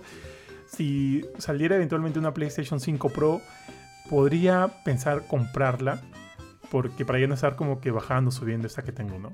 Y también para probarla, e, evidentemente, ¿no? A ver qué, qué tan este, conveniente si, va a ser. compraste la Series X de capricho nomás. ¿Cuál podría? Ya seguro tienes ahí ya para No, pero tío, pero imagínate cuánto va a costar una PlayStation 5 Pro, tío. ¿Cuánto costaría? Ah, pues. No, no seas loco, no voy a... Puta, mira, si ahorita la, la, la estándar cuesta 4000 y digamos que siguen con ese rango de precio para cuando salga la PlayStation 5 Pro, ¿cuánto va a costar la Pro? ¿5000? ¿5500? Hablamos, tío, mucha plata, no seas loco. Ya, pero, pero compras la 4090 en eso. Eh, justo, eso es lo que te decía. Preferiría, me compraría una, una, mejor, este, una mejor RTX, ¿no? La que. La, la, del momento. Este, pero no, no, no sé. Y aparte, el próximo como que hardware que sí me quisiera comprar sería la PlayStation VR 2 cuando salga. Es como que esa es la que sí. que vas a decir la de Steam Deck. No, no. Probablemente me, me esperaría la Steam Deck 2.0. Porque este Creo que ahorita no, no, no, no, no, no la compraría. Me esperaría el Steam Deck 2.0. O si por ese momento Valve nos da, nos da bola, que la mande, pues tío. Pero no, no la compraría. Mi próximo hardware a comprar es cuando salga el PlayStation VR 2. Sí. Ah, sí, ¿Y tú, Panchito? Bien. Este. Bueno, o sea, voy un día con un Play 5, así que no, no siento la necesidad de, de tener una actualización. Pero sinceramente yo creo que lo que pasó en la generación pasada de que salieron como que las actualizaciones de, media generación fue algo más por el, ambiente tecnológico en el que estábamos, ¿no? O sea, las, las teles 4K en ese entonces ya estaban medianamente accesibles y no querían esperar hasta que salga la siguiente generación para apuntar a ese mercado, ¿no? Ahorita o sea, una, una subida de, de poder para, para llevar a más resolución no lo veo factible porque nadie tiene 8K y es imposible que, que, que ninguna GPU ahorita apunte a 8K. Y sinceramente, mejorar el ray tracing, dependiendo de cómo hayan hecho la Play, eso se puede este, arreglar fácilmente con software. O sea, tienes DLCs en Nvidia fácilmente pueden parchar, bueno, no fácilmente, no, soy arquitecto de hardware, ¿no? Pero podrían llegar a parchar la Play para tener la versión de DLSS de, de, AMD, ¿no? Este... Entonces no lo veo tan factible. Lo que yo veo más factible es que salga un Slim. Este, con, con costos reducidos y así ya combaten un poco la escasez, ¿no? Algo, algo bueno de, un refresco de hardware es que ahí Sony tiene la oportunidad de buscar componentes que sean más baratos, pero a la vez que estén más disponibles para producción masiva y combatir la, este, la escasez. La escasez. Sí, pero... Pero así, un upgrade de potencia, considerando los pocos juegos que han salido que de verdad le sacan el, el jugo a esto, no lo veo tan, tan factible. Sí, tío, yo también. A mí, ah, sorry, sorry. A mí también me parece como que mucho más factible un Slim, pero no llegando al punto de, ser como que la versión Series S de la PlayStation. ¿no? O sea, no, no eh, sacrificando eh, los specs por, por, por, este, por brindar un, un, resultado de, menor rendimiento, qué sé yo, sino eh, abaratando los costos, pero siempre apuntando a tener el mismo resultado en rendimiento y specs, ¿no? O sea, eh, bajo esa idea sí me parecería interesante una versión Slim, que es lo que siempre se ha hecho desde todas las consolas, ¿no? Desde el PlayStation 1 con el PS1, PlayStation 2 con PlayStation 2 Slim, el PlayStation 3 que tuvo dos versiones Slim, la Slim, la Super Slim, la Play 4, ah, la Play 4, ah, la Play 4 también tuvo su Slim. Sí, también tuvo su Slim. Tuvo su sanguchito de Onofrio y de ahí ya sacó la galleta nomás. Sí, tío, pucha, qué oye, qué feo el diseño, me has hecho acordar de la Super Slim de la PlayStation 3, weón. Me pareció un diseño bien, bien feo. De por sí, el, el diseño estándar de la Play 3 también me parece bien feo, ¿no? El, brilloso, el que tiene las letras de Spider-Man. Sí, el FAT, el, PlayStation 3 FAT. El Slim, el Slim, el primero, me parece bonito. Me parece bien bonito. El Super Slim me parece horrible, weón. ¿Has visto el Super Slim o no? No me acuerdo cómo es el Super Slim del 3. Este, es como que con un botoncito se abre la bandeja para abajo. Es como que no. Es bien feo, es bien, bien feo. De hecho, yo tuve, ponte, tuve dos PlayStation 3, porque la primera este, que tuve, que tuve la FAT, se me quemó. Y luego eh, me compré otro porque tenía que, tenía que tenía ahí todos mis juegos. Y me compré un Super Slim. Que, todavía, que ese sigue vivo, ¿no? Hasta ahorita sigue vivo, pero es bien feo. Es bien, bien feo. Este... Ese ya parece un juguete, ya. Sí, se ve bien barato, de material bien, bien barato. Plástico feo, o sea, se, ve bien, bien barato. Bueno, también costó bien barato, costó barato en, para su momento, creo, también recuerdo. No, me acuerdo cuánto me costó. Pero bajo esas ideas, bajo esas tendencias, sí tendría todo el sentido del mundo que la, que la Play 5 tenga, o sea, tiene más sentido que tenga su versión Slim antes que la versión Pro. Pero tampoco me parecería descabellado que saquen una versión Pro. ¿ah? Me acuerdo que la, PlayStation 4 Pro salió aproximadamente, creo, tres años de distancia del lanzamiento original del, modelo base. Así que si esta PlayStation Pro que están comentando que podría salir llegaría hacia finales del 2023 o 2024, estaría como que en esa tendencia de 3 a 4 años de, de lanzamiento de la consola base. O sea, en ese sentido podría ser. Que lo hagan, no sé. Sí me parece medio raro, como dijo Ari, porque considerando la, escasez y que muchos están buscando una, una PlayStation 5 y, y, Philip no, no, les permite comprarse una, tío. Philip se, ha adueñado de todas ahí en su jato. Entonces, este, sí me parecería raro que, que, digan, ya, este, lancemos ahora la nueva PlayStation 5 Pro, ¿no? Me parecía complicado. O sea, eh, ahorita, ahorita, en este mercado actual, con la escasez, con los problemas que estamos todavía teniendo debido a la pandemia, me parecería una opción rara, pero no la descartaría del todo. Bofe, ¿querías decir algo más? Sí, bueno, sobre lo que, comentó Panchito también, que no recuerdo con quién, pero Sony ya se asoció hace, un, hace algunos meses atrás para desarrollar sus propias, algunas partes, para evitar tener que depender de terceros y poder este, evitar así la escasez de consolas en la que habían tenido problemas en este momento. ¿no? Entonces ya Sony ya también tiene otra cosa en mente, o sea, ya no será tan descabellado si es que están yendo por eso, porque eso también era un tema que iba a largo plazo. Entonces podría ser que en ese momento ya ellos estén en plena fabricación de ya las nuevas partes, nuevas piezas, y con eso lanzar una nueva consola, ¿no? ya sea una, una Slim o una Pro. Así que va a ser interesante lo que tienen. Y lo otro sobre lo de la parecida a la S, al final parece que ya le está empezando a dar resultados a Microsoft lo de la, la Series S, porque ah, la, por primera vez creo que, no sé si en su historia, o de mucho tiempo atrás, una consola de Xbox logra vencer a PlayStation. No sé dónde ha sido, creo que ha sido en Europa. ha sido en Europa, ha sido en Europa, en Reino Unido y... No me acuerdo dónde más, pero sí, ha sido en Europa. Y ha sido gracias a la Series S. Sí, sí, exactamente, la Series S, no, no la Series X. Y la Series X también está básicamente en el mismo tema, ¿no? Falta, no, no tiene mucha producción, se, se tan rápido cuestan súper caro, etcétera, ¿no? Así que va a ser interesante ver qué es lo que viene para adelante. Y lo otro que les comentaba, que para mí en realidad esta es la noticia más importante, ¿ah? O sea, todo chévere con la PlayStation 5 Pro, pero para mí es la más importante porque quiero ver qué es lo que va a hacer PlayStation eh, para hacerle frente al Game Pass. O sea, no es que tenga que hacerle frente al Game Pass, pero creo que ya se ha dado cuenta de que hay un volumen de dinero interesante ahí al cual no están no están este pueden dejar que se les se les escape pues este que se le convierte el Game Pass en un monstruo y que se esté quedando PlayStation porque básicamente todos han empezado a sacar su servicio de sus membresías, ¿no? Ya existe la de Ubisoft, existe la de EA, no me acuerdo cuál tiene ahorita, este, ah, otra compañía grande se me ha ido. En fin, entonces, eh, ha salido, ya desde hace bastante tiempo se está rumoreando del proyecto Spartacus. El proyecto Spartacus es la, la opción o la versión de Sony del Xbox Game Pass, el Game Pass de PlayStation, por así decirlo, ¿no? Eh, lo que se sabe hasta ahora, eh, los rumores, todos los rumores coinciden en, algo. Y es que este va a tener tres tiers, por así decirlo, o tres tipos de membresías. La más barata, que básicamente es PlayStation Plus en este momento, donde básicamente tienes acceso al servicio online y al y al y, algún, y regalos de juegos mes a mes.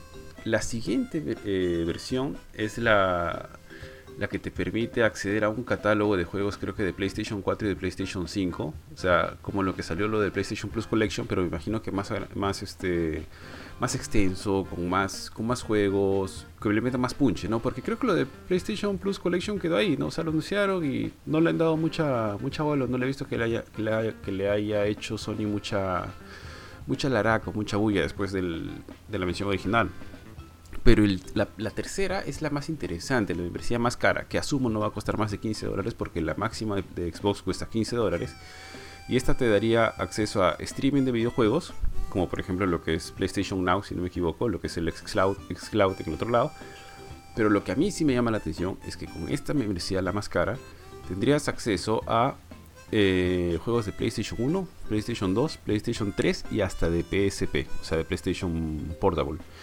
Y esto debido a que parece, porque también se registró una patente eh, hace unos meses atrás, una patente la, fue registrada por ¿Cómo se llama el, el, que es el arquitecto de PlayStation? ¿Kevin Feige? El no, no, no, no, no, no. el papi Cerny. El papi Cerny. Sí. Ajá, Cerny, Cerny, Cerny. Capo, ya. pero aburrido. Recontra aburrido. Pero capo, pero capo. Capaz. Ya, entonces Cerny eh, registró una patente de retrocompatibilidad de PlayStation porque PlayStation no tiene una eh, excepto la PlayStation 5 hacia Tío, tío, tío, sorry, sorry. Kevin Feige es de Marvel, ¿eh? sí, sí. Lo fuimos Me metí una pajareada así grava. Este. Ya, la, la, Play 5 tiene retrocompatibilidad con la 4, pero de ahí hacia atrás, en algún momento tuvieron algunas de las consolas. Yo recuerdo, creo que la PlayStation 3, creo que la primera al menos, podía leer los juegos de la 2. Eh, después las actualizaciones ya no, ya no tenían ese soporte. Y fue perdiendo así a medida su retrocompatibilidad. Pero bueno, por el otro lado, Xbox tiene eso mucho más desarrollado porque lo anunció en la generación pasada y juegos de la Xbox original inclusive corren de manera nativa en, la, en las consolas Xbox en este momento. Pero parece que PlayStation ya encontró la forma de hacerlos funcionar este, de manera correcta, no solamente... No, o sea, no, están corriendo desde la nube. Y esta tercera membresía, la más cara, te daría acceso a todo eso. Y te o sea, obviamente van a haber restricciones porque el gran problema que tienen son el tema de los derechos de autor, donde hay juegos que inclusive ya no existen en los estudios y no saben a quién pedirle permiso. Por temas o del audio, o de la banda sonora, o del o de la distribuidora original, o del estudio original. Pero, pucha, yo me imagino que si, si, digamos, PlayStation logra manejar bien esto, creo que tendría un, un punto de arranque muy interesante para comp competirle a Xbox. Todavía está bien lejos de lo que es el Game Pass, porque el Game Pass ahorita ya está bien posicionado. Creo que su propuesta eh, creo que vale mucho más de lo que cuesta, honestamente. Obviamente porque quiere conseguir gente, quiere conseguir masas, tiene promociones así. Básicamente yo he tenido Xbox, Xbox Game Pass como que un año totalmente gratis o pagando un dólar, porque esa, fue una de sus promociones que sacaron o gente que puede entrar tres meses pagando un dólar, etcétera. Como cuando Netflix apareció, ¿no? Que te regalaba creo que el primer mes gratis, etcétera. En fin, entonces Xbox está mucho más desarrollado en este aspecto porque además la tiene en PC, en, en, las consolas y demás.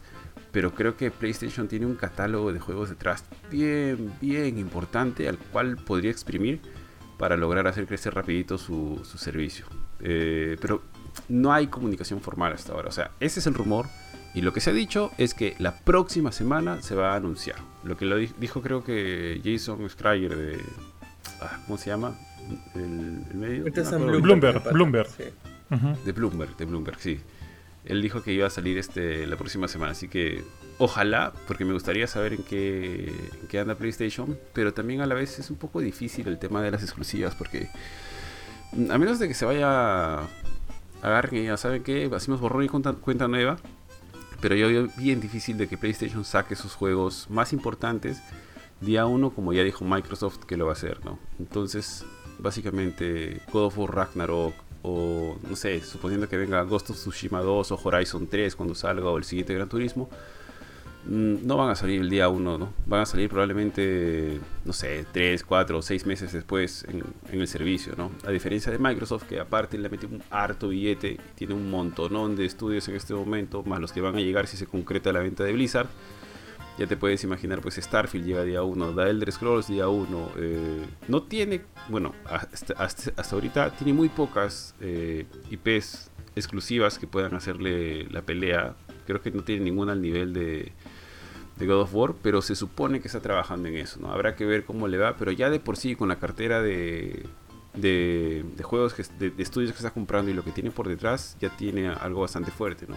Call of Duty día 1 en Game Pass ya tal vez no el 2023, pero quizá el 2024, ya vas a empezar a hablar de que tienes una cosa bien, pero de peso, peso pesado, llegando a todos tus usuarios este, sin costo, ¿no? Pero bueno, es una cuestión de ver. ustedes les interesa el tema del... Bueno, el tío Johan sí, porque el tío Johan pues es fanboy de PlayStation, ¿no?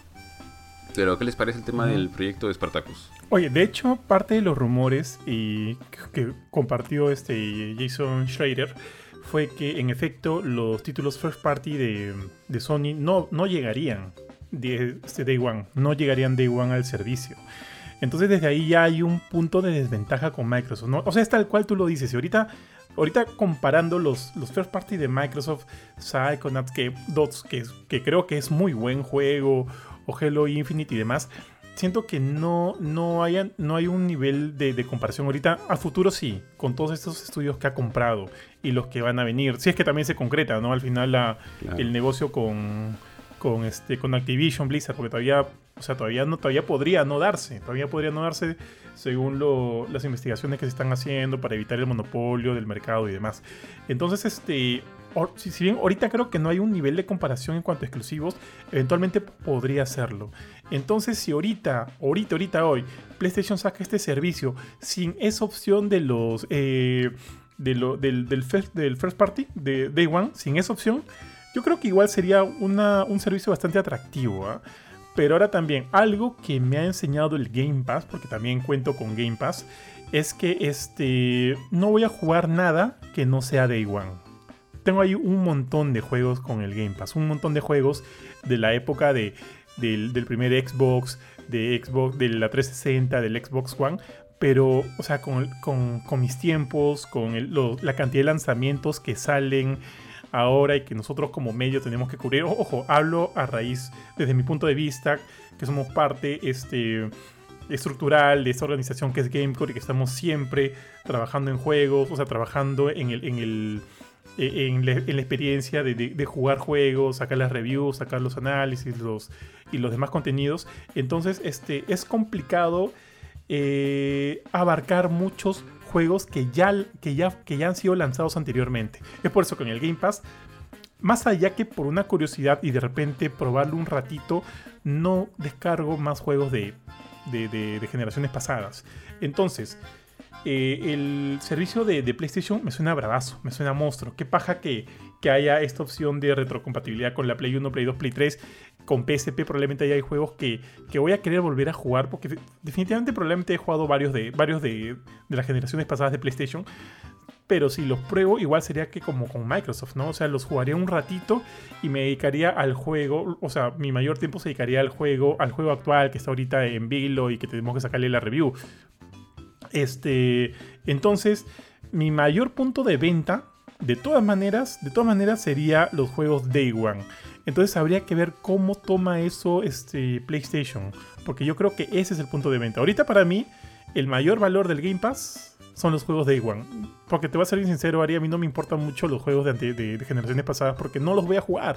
Seamos, seamos este, sinceros, no los voy a jugar, no tengo el tiempo. Pero si es los juegos de One, eh, mañana Halo Infinite 2, evidentemente quiero tener el Game Pass para poder jugarlo. No sé cómo lo ves tú, Panchito. Sí, o sea, que no haya Day One este, es una gran decepción, ¿no? Si es que los rumores son ciertos. Este, lo que sí creo que me podría eh, como que empujar a adquirir el servicio, si es que llegan a tener el catálogo de Play 1 y Play 2 este, integrados, eh, es que los integren al ecosistema actual de PlayStation, ¿no? O sea, que vean la forma, y hay patentes que PlayStation ha, este, ha registrado para hacer esto, pero que hayan formas de que le puedan meter retroactivamente platino a, a esos juegos. O, Uy, ahí me pierden, tío, me pierden. Sí, si hacen eso, ahí sí ahí yo me voy en picada, ¿no? este, porque necesito, necesito subir mis, mis trofeitos. Eh, pero si solamente es emularlos este, y tener un servicio que básicamente sería como que una máquina, una máquina virtual de nostalgia, no sé si de verdad le metería tanto tiempo o si consideraría pagar, pagar por él, ¿no? Sí, tío, tal cual. Yo me pregunto qué hubiera sido de mi vida si cuando hubiera sido chivolo hubiera habido un servicio así. Puta madre. Sería más, cacho. Serías más gordo, serías Benito, tío. Hala, tío, fácil. ¿Te imaginas? Dar una consola. O sea, si fueras, si fueras un papá, ya, que tranquilo, ya toma tu consola, ya te pago tu mensualidad, ya no compro ningún juego. Y ya no, ya no jodas. Sí. No te jales nomás, ojalá. sí, tío, sí, tío. Este. Mmm, bueno, o sea, lo paja es que al final somos los consumidores quienes ganamos. Más allá de nos conviene más este o el otro, el que haya tantas opciones me parece chévere, en verse bravazo. Ahora, ojalá sí, en efecto, esta semana que viene se libere ¿no? las noticias y, se haga la presentación oficial de lo que podría ser este servicio, que ojo, todo es rumor, inclusive el mismo nombre, el proyecto Spartacus, que es con el que se conoce este servicio, también, o sea, todos, todos son rumores, no sabemos si son ciertos, pero que Jason Schrader y otra, y otra gente que está muy posicionada en la industria hablen de esto y sean los que están compartiendo los detalles, ya le dan un mayor peso. Entonces esperemos que sea así. Porque también recuerdo en la semana, tío, no sé quién fue, creo que el... ¿Cómo se llama este, este pata Met de, de, de esa web Risk Partners que se encargan de, de, evaluar cómo va a estar el mercado a futuro y demás? Dijo y fue bien preciso en señalar que a futuro, de acá a dos, tres años, eh, lo que más va a importar son los servicios y el tipo de servicios. Entonces, en ese sentido, si PlayStation no se pone al día con lo que está haciendo Microsoft, creo que las va a tener de todas maneras de perder, ¿ah? de perder. Tiene que ir por ese lado. Entonces, eh, considerando eso es casi, casi seguro, pues, ¿no? De que está, no sé si esta semana, pero que eventualmente veamos lo que es este Game Pass de PlayStation de, de Sony. Y, y yo repito, los que vamos a ganar al final somos nosotros. Así que ojalá lo que, lo que ofrezcan esté acorde a lo que, a lo que cueste, ¿no? Ojalá no cueste tanto tampoco. Pero, pero ya, pues muchachos, eso es. Sí, bueno, este, en general, eh, creo que esta ha sido la semana de releases peruanos, ¿no? Eh, en, en, grandes consolas. Este, por un lado, Leap ha podido sacar por fin Tunche para PlayStation 4. Lo pueden jugar en PlayStation 5 sin faltas por compatibilidad. Eh, eh, Tunche sale en la consola de PlayStation luego de unos, ¿qué estamos? Marzo, eh, cuatro meses o cinco meses luego del release este, inicial que tuvimos en todas las demás consolas. Por temas de logística, por temas de, saturación de equipo y por temas de que también hay que programar cositas especiales para PlayStation para que salga bonito, ¿no? ha sido un gran esfuerzo de todo el equipo, el equipo porteador mucho más. Eh, y estamos contentos de, que ya nuestro jueguillo ya esté en, todas las plataformas posibles. Y lo más bonito es que estamos saliendo en una época en la que muy probablemente que salga tu juego en Play 4 significa que va a salir o que va a poder ser jugado en absolutamente todos los PlayStations hasta el final de los tiempos porque ya la arquitectura se ha vuelto uniforme, ¿no? Entonces, de acá a 10 años, cuando. Eh, no, de acá a 20 años, cuando haya el PlayStation, no sé, pues, 8. Este, igual, este, yo viejito me bajaré Tunche y lo, y lo jugaré, ¿no? Eh, aparte de eso, también eh, hemos tenido release. Siempre que los derechos estén ahí, este. A la orden, ¿no? Sí, pero o sea, al final nosotros somos los que controlamos eso, ¿no? Y no hay nada. No hay nada que impida que un tercero se, se baje los derechos del juego. Entonces. Tío, el COVID, COVID-20, tío. Puede. Pero este. Pero sí, estamos bastante emocionados. Emocionados por haberlo sacado. Y aparte de eso, también otros compañeros peruanos han sacado su juego. Que es Imp of the Sun ha salido en. Esta vez sí, en todas las plataformas posibles también. Steam, EGS, eh, Switch, Xbox, PlayStation. Eh, y creo que hasta la primera semana tiene un 10% de descuento en la mayoría de plataformas. Entonces, si es que quieren apoyar a la industria peruana, es la hora, ¿no? Escojan su plataforma este, que más quieran, escojan cuánto quieren gastar, porque hay para todos los, los bolsillos, y métanle a, a, disfrutar lo que la, la comunidad y la industria local está logrando hacer.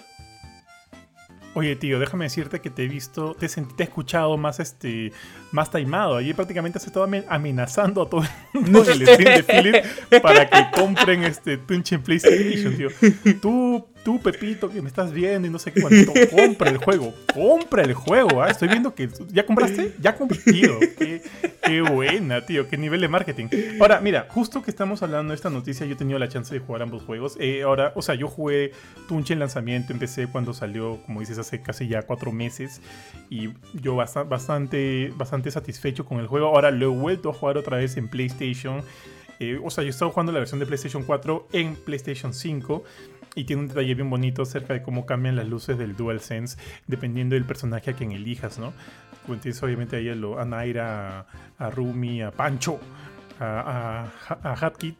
¿Cómo se llama el otro? El otro, el de los bracitos de, de ave. Creo que nunca he jugado con él. Ya, él. Este, bueno, el color en el DualSense cambia dependiendo del personaje. Eso me parece como que un detalle bien, bien paja. De hecho, no, yo no me había dado cuenta, Panchito me, me lo hizo notar.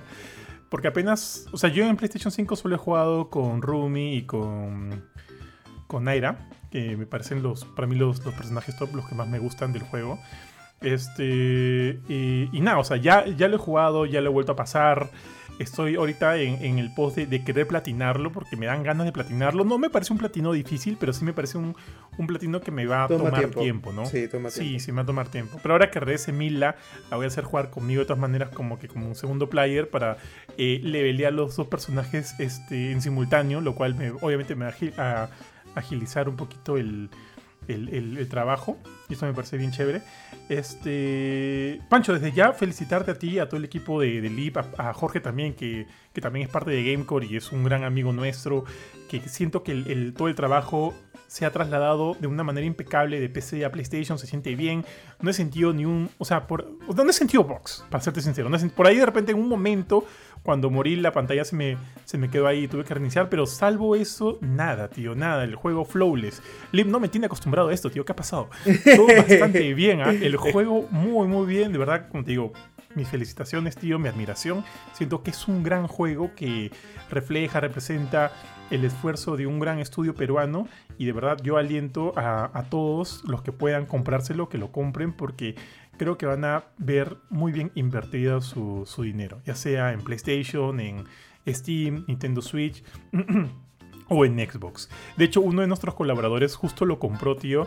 Obviamente no quiero hablar acá eh, exactamente, o sea, le ha gustado mucho el juego, lo comparó con otro juego, con, con otros juegos más, y, se ha quedado bastante satisfecho con el resultado de Tunche. Tío, te voy a agregar al, al, grupo que tenemos con los colaboradores en, en ¿Tienes Telegram? Sí, sí, sí. Hace dos semanas me vienes diciendo que me vas a agregar. Ah, sí, sí, sorry, tío. a veces mis tiempos, tío, son bien locos. Pero te voy a agregar, vas a ver que ahí la, gente ha comprado, le gusta y va a tener opiniones interesantes. y, paja, y qué paja tú que puedas este, de repente por ahí eh, resolver algunas dudas, ya que eh, lo parco que Jorge a veces, complica. Pero bueno, ya, en, en todo caso, este, chévere, por eso traes felicitaciones. Y así como dices, también esta semana fue el lanzamiento de Imp of the Sun, que es del estudio Sunwolf, Sunwolf Entertainment, que también es otro gran juego peruano. De hecho, vamos a hacer la review del juego más adelante en la sección de review. Ahorita no, no, no, no nos queremos explayar mucho, pero también es un juego que ha salido a la venta esta semana. El día martes fue su evento de presentación del juego, al cual no pude asistir, lamentablemente. Asistieron Panchito como parte del LIV, asistió Jorge como parte de Gamecore, y me estuvieron ahí mandando los detalles, los chismes del evento y, bastante bien. Felicitaciones también a todo el equipo de Sunwolf. Este, el, juego ya lo probé, lo jugué. También tiene platino, lo cual me parece bien paja. Me parece, que estos me parece increíble que estos dos juegos peruanos tengan platino. Me gusta, como que me incentiva a querer seguir jugándolos hasta sacar el platino. Y eso siempre para mí es un, gran punto, gran punto este, a favor. Entonces, nada, pues en la semana eh, me pudieron facilitar un código para PlayStation.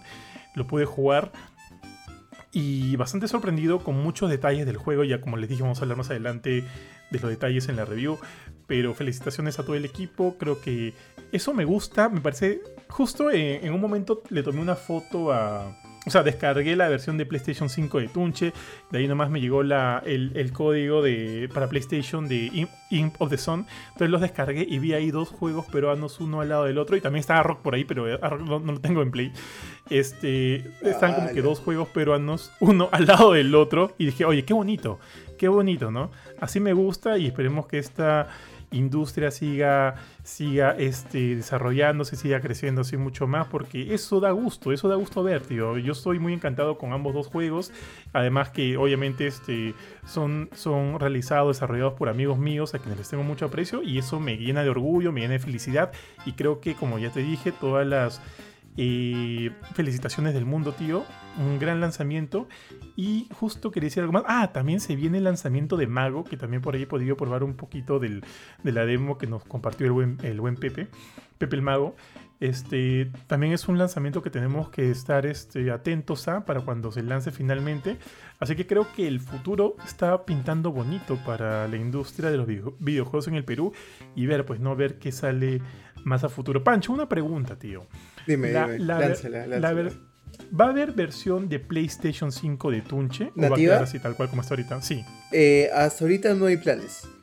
Eh, puede cambiar si es que la recepción y si vemos que este, hay como que... o sea, lo bueno es que PlayStation te da las herramientas para analizar lo que está pasando con tu juego, ¿no? Entonces, si vemos que hay un gran cúmulo de personas que están jugándolo en Play 5 o que llegan a la tienda y de ahí se retractan porque no hay versión de Play 5, se puede analizar este, hacerla, ¿no? Pero hasta ahora solo está confirmada y, hecha la versión de Play 4 con retro compatibilidad de Play 5, ¿no? Válido, tío. Y una cosa, por ejemplo, digan ya, vamos a darle luz verde a la versión de PlayStation 5. En ese caso, eh, van a tratar de hacer el, o sea, el port para mejorar, para digamos como que aprovechar las capacidades de rendimiento que tiene la consola o van a incluir también, por ejemplo, el tema de los haptics o los otros detalles que también cuenta el DualSense. No, yo le meto todo, cholo, ¿ah? Yo le meto todo, o sea, lanzas tu super y hago que los triggers bailen. Este, eh, hago que hago que se que, se disparen sonidos por, por el DualSense. Y bueno, la carga ultra rápida también ayudaría un montón, ¿no? Pero, no, o sea, si, si me dan la luz verde, yo le meto todo y me, como toda la documentación de PlayStation hasta sacar como que el port definitivo, ¿no? Buenazo, tío. Ari, ¿algo que agregar ahí? Eh, nada, tío. Igual mis felicitaciones a, a, Pancho, a Jorge, y porque la verdad es que Tunche es un muy buen juego. Yo he tenido la oportunidad de jugarlo en, en Steam, me gustó mucho y qué chévere que esté ya pues en PlayStation. De hecho salió, está, lo pueden, ver el tráiler, está en el canal oficial de PlayStation en YouTube, si no me equivoco. Sí. Está, lo están mencionando por todo lado y como dice, ¿no? Una buena semana para dos juegos peruanos de calidad. Y denle una probada, no se van a arrepentir a todos los que nos escuchan. Válido, tío, válido. Entonces, Panchito, si no hay nada más que agregar, yo creo que pasamos a las reviews. Sí, solo, o sea, de nuevo el cherry, ¿no? Tunche, eh, Play 4 de 20 dólares o el precio este, que tenga que ver con los precios regionales de su tienda. Eh, tenemos el feature de que el color del DualShock 4 o del DualSense cambia según el personaje que tienes. Y bueno, es un juego cooperativo offline eh, para jugar hasta 4 jugadores y se van a divertir un montón cuando lo quieran. Porque no es un sí, es un cuando. Porque les estoy mirando la cara y sé que lo van a comprar. Gracias. Qué buena, tío. Ya, muchachos, ya saben, este Tunche, list, Tunche ya está en PlayStation, así que métanle con todo, muchachos, que no se van a arrepentir. Ahora sí, ya. Pasamos a la reviews, terminamos con nuestro segmento de noticias y tenemos tres juegos eh, para review esta semana. Uno de ellos ya dijimos va a ser Imp of the Sun. Tenemos también este Ghostwire Tokyo que lo jugó justo el buen Panchito. Yo probé un poquito de Ghostwire Tokyo, he llegado al segundo capítulo, tengo por ahí algunas algunos este, señalamientos, pero obviamente va a ser Panchito que nos diga al final qué tal ha sido la experiencia completa del juego. Y aparte de eso, eh, no lo he terminado todavía, pero estoy en el boss final de Kirby de, eh, de Forgotten Lands. Así que podemos hablar también un poquito de eso. Voy a hablar, o sea, como eh, no es mucho qué es lo que tengo que decir acerca de Kirby. Quiero empezar con eso. Luego les doy paso a ustedes, chicos. Eh, la semana, esta semana también fue el lanzamiento de Kirby de Forgotten Land. De hecho, es el primer juego en 3D de la franquicia de Kirby. Kirby es un título side-scroller desde su nacimiento y ha funcionado bastante bien en ese, en, ese, en ese contexto, salvo por ahí algunos juegos que no han sido tan buenos, tío. Eh, pero bueno, nos dieron la sorpresa con un Nintendo Direct de hace algunos meses que Kirby llegaría al mundo de 3D, ¿no?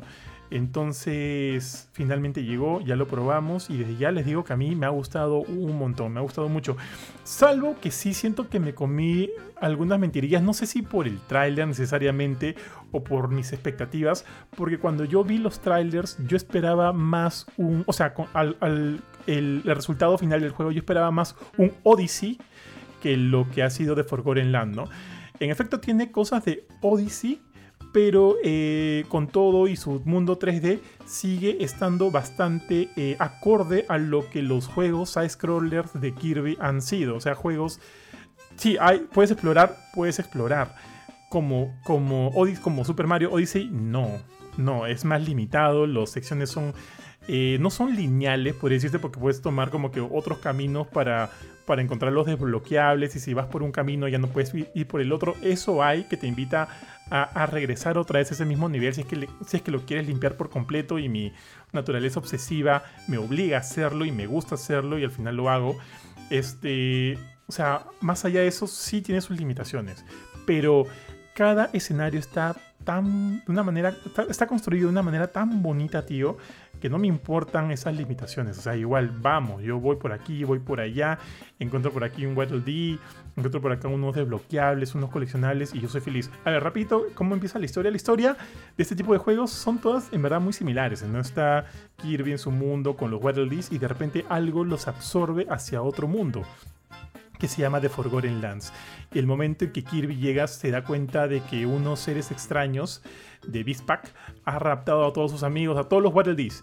Entonces él tiene la misión de ir y rescatar a todos. ¿no? O sea, no es la historia más compleja del mundo, eso no es George R.R. R. Martin, es el NES, este, qué sé yo. Pero es funcional y no, puedes, no vas a esperar algo más de esto, pues, ¿no? Y eso que al final, por ahí hay unas cosas que sí son importantes y son interesantes para los fanáticos que sepan un poco más del lore de Kirby. Por ahí hay algunas sorpresitas, no los voy a spoiler acá, pero creo que la historia es bastante, bastante bonita, bastante buena. Mm, en fin. Entonces llegamos ahí. Creo que el mayor punto. O sea, ustedes han jugado Kirby, ¿no? Saben, digamos, que cuál es su, su mecánica por excelencia. Esto de absorber a, un enemigo específico y coger, coger la habilidad en, en cuestión. O sea, en este sentido. ¿Perdón? Succionar. Succionar, exactamente. Así que salen, o sea, vamos a tener como que las habilidades usuales, la espadita, las bolas de fuego. por ahí hay un par nuevas, como por ejemplo, ahora tienes un, taladro que, con el cual puedes ir por debajo de la tierra y hacer por ahí algunos golpes locos. Y eso está chévere. Ahí, por, ahí creo que he contado dos, dos nuevos. Este, están, pero la mayoría están acá. Y aparte de eso, puedes hacer que esto. Puedes mejorar cada una de estas habilidades hasta dos veces más. Que te dan como que un mayor poder o un mayor rango. Dependiendo de la que uses, ¿no? Y eso está bien chévere. Y ahora, para, para mejorar estas habilidades, tienes que ir recolectando recursos dentro del mundo. Lo cual también te va a obligar a, a explorar y demás. Así que todo eso a mí parece que funciona bien, tío. Funciona bien. Los enemigos son los que usualmente vemos. Lo que sí debo decir que me ha llamado mucho la atención es el diseño de los jefes. No es, no es una mecha tipo Elden Ring, es una mecha tipo de los juegos From Software. No son difíciles, pero eh, me gusta que todos sean así, pucha, tío, bien grandes. Porque de alguna manera la cámara te pone en perspectiva a, a Kirby, que tú lo ves todo chiquitito rosadito, toda esta bolita rosadita, contra la inmensidad del jefe, ¿no? Y eso es bien paja, tío, porque como que le da una vibra bien, bien chévere a cada una de estas batallas contra, contra jefes. Ahora, cada mundo tiene diferentes niveles. La idea es que en todos los niveles rescates a los Waddle Dees y los coleccionables, y al final del nivel siempre hay un boss. Y así hay seis mundos por recorrer, ¿no? Eh, los diseños de los escenarios ya los dije muy buenos. Me quedo con el mundo donde es una especie de de parque de diversiones embrujado o, por ahí con, con, maquinarias rotas porque es, porque es chévere, creo que lo han hecho bien paja.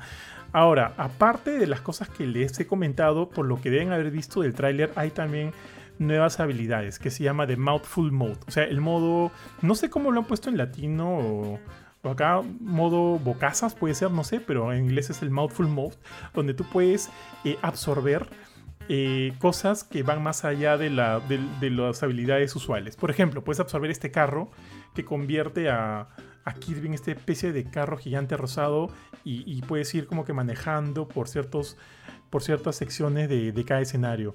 Uno, y, también creo que hemos visto el cono. ¿Han visto el cono, no?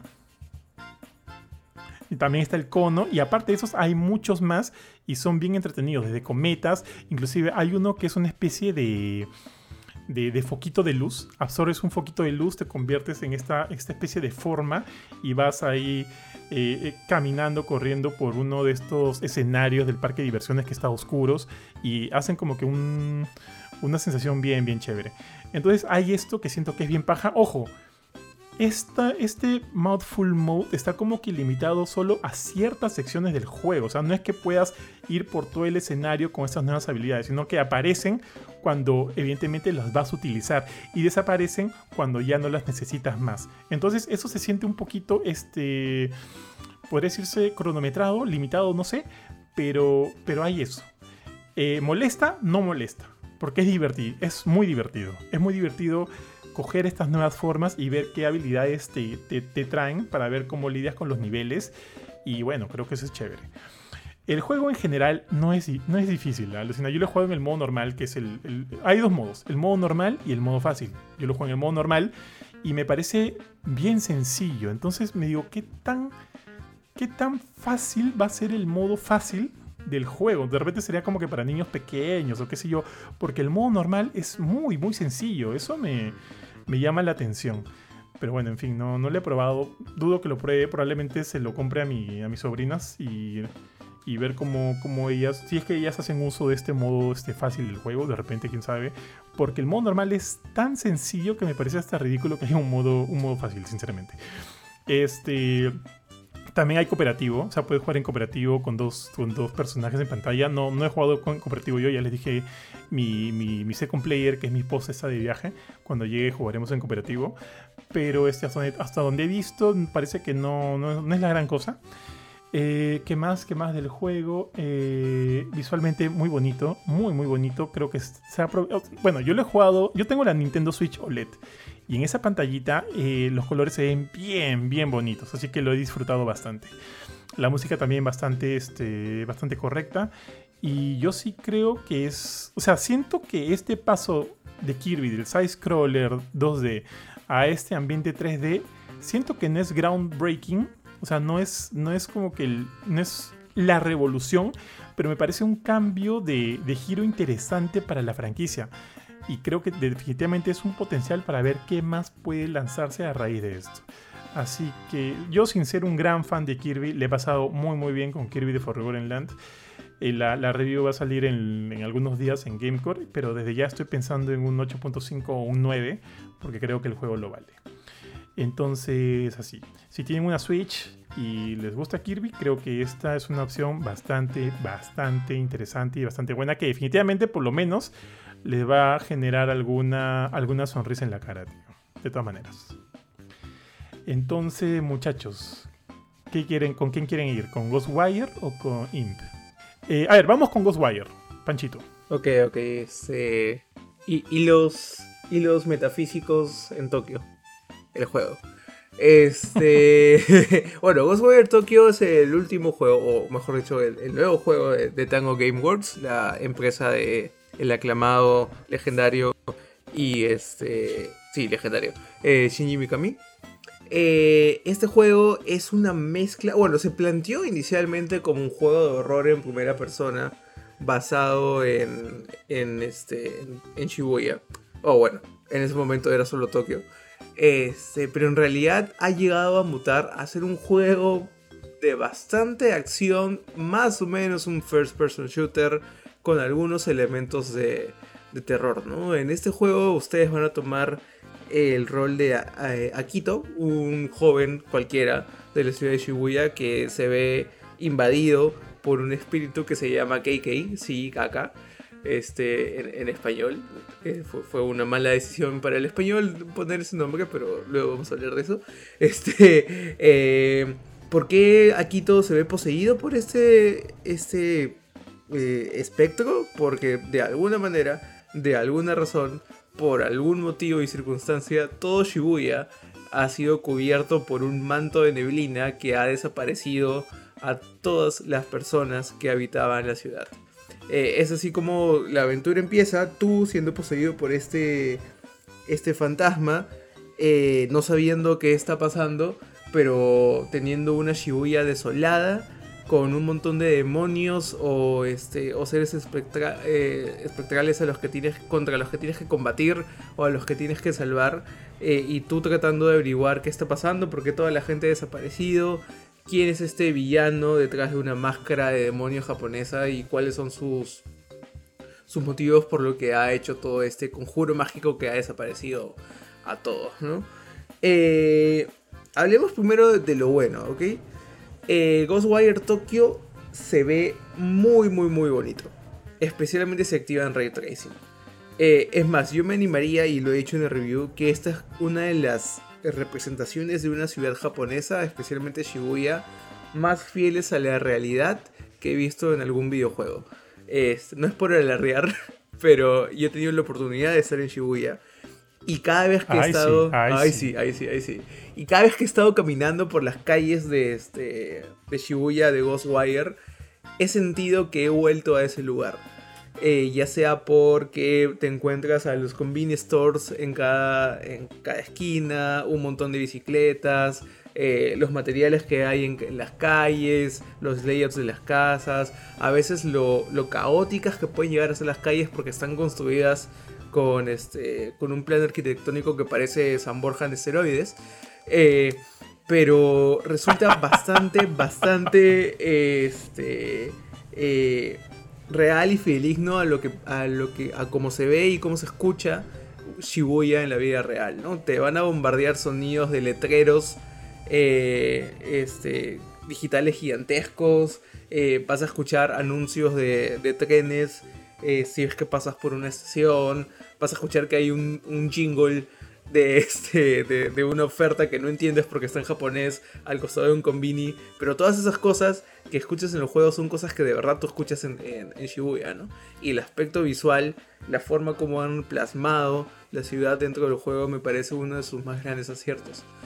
Eh, si bien este, Ghostwire tiene todo este tema espiritual, fantasmal y demoníaco, es, mucho de, esos temas ustedes no lo van a encontrar tanto en la historia principal. La historia principal es como, que una historia de, venganza y un power trip de lo que ya vamos a hablar ahorita. Pero si ustedes van al juego buscando enriquecerse y tener un gran contacto sobre la cultura japonesa y aprender sus mitos, sus leyendas y todo el aspecto de terror mitológico que hay en Japón, eh, ustedes van a poder encontrar eso en las misiones secundarias creo sinceramente que estas misiones secundarias son las cosas más bonitas este, que tiene el juego de un toque narrativo, porque cada una de ellas, si bien en gameplay pueden llegar a ser este, las mismas cosas de anda a tal lugar, habla con tal fantasma, mata a, los monstruos que están ahí, interactúa con una cosa y de ahí regresa, eh, la narrativa que te ponen en cada una de estas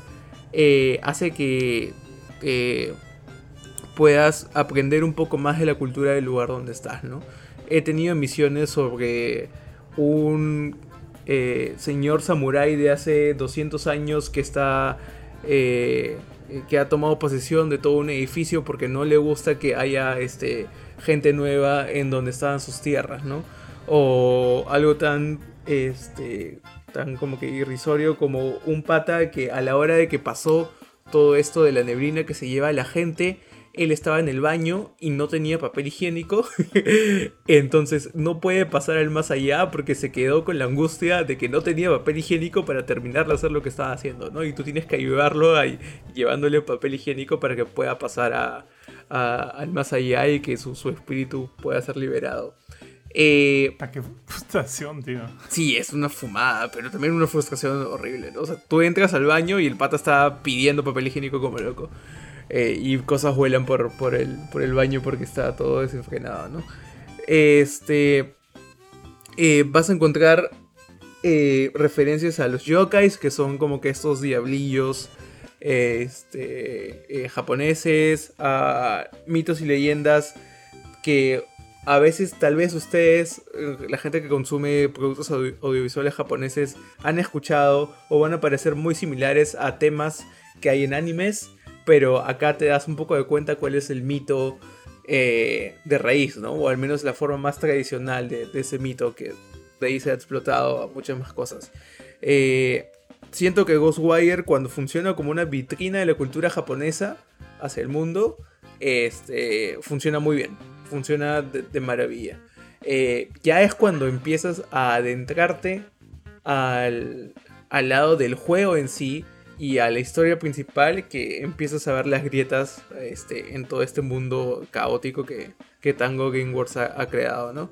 Eh, la historia principal es bien, bien hueca, hay que decirlo como, como, como, se merece, con la sinceridad que se merece la historia principal, ¿no? Es la típica historia de villano. Eh, hace una especie de atentado contra una ciudad porque tiene un motivo específico, de una forma específica de ver el mundo. Nunca explica por qué. Nunca te da una razón suficiente de por qué, este, de por qué está haciendo eso o de cuál es el objetivo eh, por el cual está haciendo eso. Y aún así, cuando tú tratas de unir los puntos de cuál es el objetivo, no tiene mucho sentido. Eh, y nunca al villano se le da el tiempo narrativo necesario como para al menos conectar con él, ¿no? Es simplemente el villano que, que se soba o que se masajea el bigote eh, haciendo fechorías. Eh, aparece unas 3-4 veces en el juego y, y, simplemente sirve para hacer que continúes de capítulo en capítulo, ¿no? en este lado de, de, narrativa principal, lo que más funciona dentro de un poco este, la, la patinada que han tenido, creo yo, en, la historia principal es la interacción entre Akito o Akito y Keikei. O sea, este, esta interacción, esta relación de buddy cop de policía bueno, policía malo o, o señor gruñón y este y esperanzado funciona muy bien y se va y esta relación se va eh, nutriendo a lo largo de que tú vas eh, avanzando en la historia, ¿no? Eh, la relación empieza con los patos se odian porque uno está el cuerpo del otro eh, y, y, el dueño del cuerpo no le deja hacer nada al espíritu y de ahí terminan siendo mejores amigos, eh, lo cual es bastante bonito considerando que es, es el único como que rayo de luz narrativo principal que tienes dentro del juego, ¿no? Tío, es como ver Venom de nuevo. Es un Venom japonés este, pero con sentimientos. no, no, hay raves ni, nada, ni nada por el estilo. Eh, donde sí ya la cosa medio que se desmorona un poco es el gameplay de combate, ¿no? En Ghostwire tú eh, estás en primera persona, entonces atacas eh, con tus dedos, literal, haces una especie de, danza de, manos o jutsus en el aire este, para conjurar diferentes tipos de balas. Tienes unas tres balas eh, a tu disposición. Una que más o menos se asemeja a lo que sería una pistola normal, otro a lo que sería una shotgun y otro a lo que sería un lanzagranadas, un rocket launcher. Y es con esos tres tipos de balas diferentes, más un, modo de disparo alterno, que tú empiezas a armar toda tu estrategia de combate alrededor de, los escenarios de combate que te pone el juego, ¿no? También tienes una especie de, no sé, eh, objetos consumibles que son este, talismanes que tú puedes tirar al suelo y generan diferentes efectos como paralizar a, los oponentes o atraerlos a algún sitio eh, o, o, hacer que se pongan un poco más débiles. Pero este, el problema de este sistema de combate es que tú empiezas a jugar Ghostwire y creo que tienes todo desbloqueado a la segunda hora o más o menos así. Y lo que tú llegas a tener en potencial de tu sistema de combate a la segunda hora es lo mismo que estás haciendo una y otra vez en tu hora 9 o en tu hora 10 del juego. Eh, el sistema de combate si bien tiene upgrades para, no sé, pues aumentar la cadencia de disparo, o que haga más daño, o que tu shotgun tenga un mayor cono de alcance, no hay nada que haga que ese sistema se sienta nuevo luego de unas cuantas horas donde has, combatido a los diferentes enemigos dentro del juego, ¿no? Eh, y, esta, y esta temática de no evolución de sistemas de combate, también, o sistemas en general, aumenta hacia otros o, se pasa hacia otros sistemas, ¿no? Tienes un sistema de movimiento donde puedes un poquito como que flotar y viajar por los por los tejados de, Shibuya, pero aparte de los del, de poder como que tirar un grappling hook al techo y de flotar un poquito, el sistema de movimiento no crece para nada, ¿no? Si es que no estás en los techos, vas a estar caminando eh, y vas a estar caminando lento por, todo, por toda la ciudad. Entonces son este tipo de cositas de un montón de potencial que tiene el juego, pero que no logra ser eh, este, puesto o no logra ser o no logra alcanzar su potencial máximo, hace que Ghostwire no se sienta como eh, el juego, el ultimate game de, de Tango Gameworks, ¿no? Siento que han querido abarcar mucho al hacerlo open world, que para esto el juego es open world, eh, donde tú vas este, desbloqueando las típicas torres, o en este caso son porta story, para aumentar el rango de visión de tu mapa y desbloquear más actividades. Pero eh, no hay nada diferente que ofrezca el juego. Eh, simplemente te acercas a un punto, desbloqueas la torre, te salen iconos y tienes tu side quest, ¿no? Puedes tener tus side quests narrativos, pero también como actividades secundarias hay eh, fetch quests de pintadas de diferente manera, pero al final son fetch quests porque tienes que ir a un lugar, apretar un botón, tener un diálogo o coger una cosa y el icono se va de tu pantalla y sigues adelante, ¿no? Eh, siento que esto es porque han sido demasiado ambiciosos. Eh, creo que Tango Gameworks es un estudio todavía un poco chiquito que no ha tenido el personal o, la experiencia para ser un open world bien como que te agarre. Entonces eh, tiene estas falencias, ¿no? Esto más el sistema de combate que no llega a crecer hace que el juego sea bueno. Es, un buen juego, es entretenido en ciertos momentos, pero si te guiabas por los trailers y veías como que esta, este juego de luces de neón etéreo, donde tú haces como que kamehamejas con las manos y todas esas cosas, eh, te puedo decir que el juego de, esa primera impresión gráfica bonita que, te da no puede levantarse más de eso. ¿Sabes que por momentos me dio la idea de un... O sea, salvando diferencias y, y, este, y escalas, me dio la impresión de un Far Cry así paranormal, por las cosas que has estado comentando. Pero justo ahí va un poquito el tema, el tema que yo he tenido con el juego. ojo, yo he jugado solo hasta el final del segundo capítulo. O sea, me falta mucho más a comparación de lo que tú has jugado. Y no sé qué tanto cambia. Pero más o menos creo que ya lo respondiste. Porque al inicio, con estos dos primeros capítulos, yo siento que este mundo abierto es un mundo abierto muy entre comillas. Porque de alguna manera los puntos por donde yo debo transitar son relativamente fijos, porque por ejemplo me quiero ir un poco más allá y hay esta neblina que no me deja. Entonces como que debo ir directamente al punto en el cual, o sea, el punto que me dice el mapa y es básicamente un solo camino hasta llegar ahí. Eso es un, esa es una impresión que me ha dejado. Pero ahora me dices que tienes estas puertas Tori que al momento de desbloquearlas, que de hecho desbloqueé algunas, se libera un poquito más la extensión del mapa para que puedas recorrerlo más libremente. ¿Eso es lo que te entiendo? Sí, sí, o sea, la neblina que cubre Shibuya este, es disipada cuando tú activas una puerta, una puerta Tori y como que te libera el sector de Shibuya que controla esa puerta, ¿no? Entonces a medida que vas avanzando en el juego vas teniendo más espacio para navegar y más espacio para explorar. Chicos. ¿Qué fue con Johan? Ah, perdón, perdón, perdón, se, me cortó, ¿no? Ya, este... Sí, sorry, sorry. Ya, otro, otro detalle que por ahí me, me, se me complicó y de hecho me afectó un poco más, que, más que todo por mí. Y de hecho, es, esto es algo que Ari en algún momento me ha contado, que jugando por ahí se ha mareado, Benito también. Creo que con Resident Evil Village, si no me equivoco, este Ari. Creo que por ahí se, han mareado eh, jugando en algún momento. Yo estuve jugando ahorita este Ghostwire y entré justo a esta sección donde te piden que, que, entres a unos departamentos y destruir algunos símbolos porque alguien se está como que apoderando y, no te deja transitar, qué sé yo, algo así era, ¿ya? Entonces me metí al DEPA y estaba buscando como que estos símbolos para destruirlos y el departamento de repente entra en modo este Inception, el techo está abajo, las paredes están abajo o, a la derecha, a la izquierda y te estás como que este, mm, desorientado. Y tienes que como que para bajar tienes que subir, unas cosas así. Y me mareé, tío. Alucina que me mareé. Y dije, no, no, ¿sabes qué? Fácil como que cierro esto. O no sé si porque no habría almorzado o qué sé yo. Le dije, no, ¿sabes qué? Cierro esto y de repente lo juego y después, lo juego más, más adelante. ¿Te ha pasado eso o ha sido cosa mía nada más? No, creo que es cosa tuya. O sea, porque, por ejemplo, cada vez que me pasan esas cosas en el juego, o sea, no, no que me mareo, porque no, no suelo marearme, pero que llegas a esos set pieces visuales este, recontrafumados donde todos hacen morfosis y cambia y todo eso. Esas cosas me han parecido las cosas más chéveres del juego, ¿no?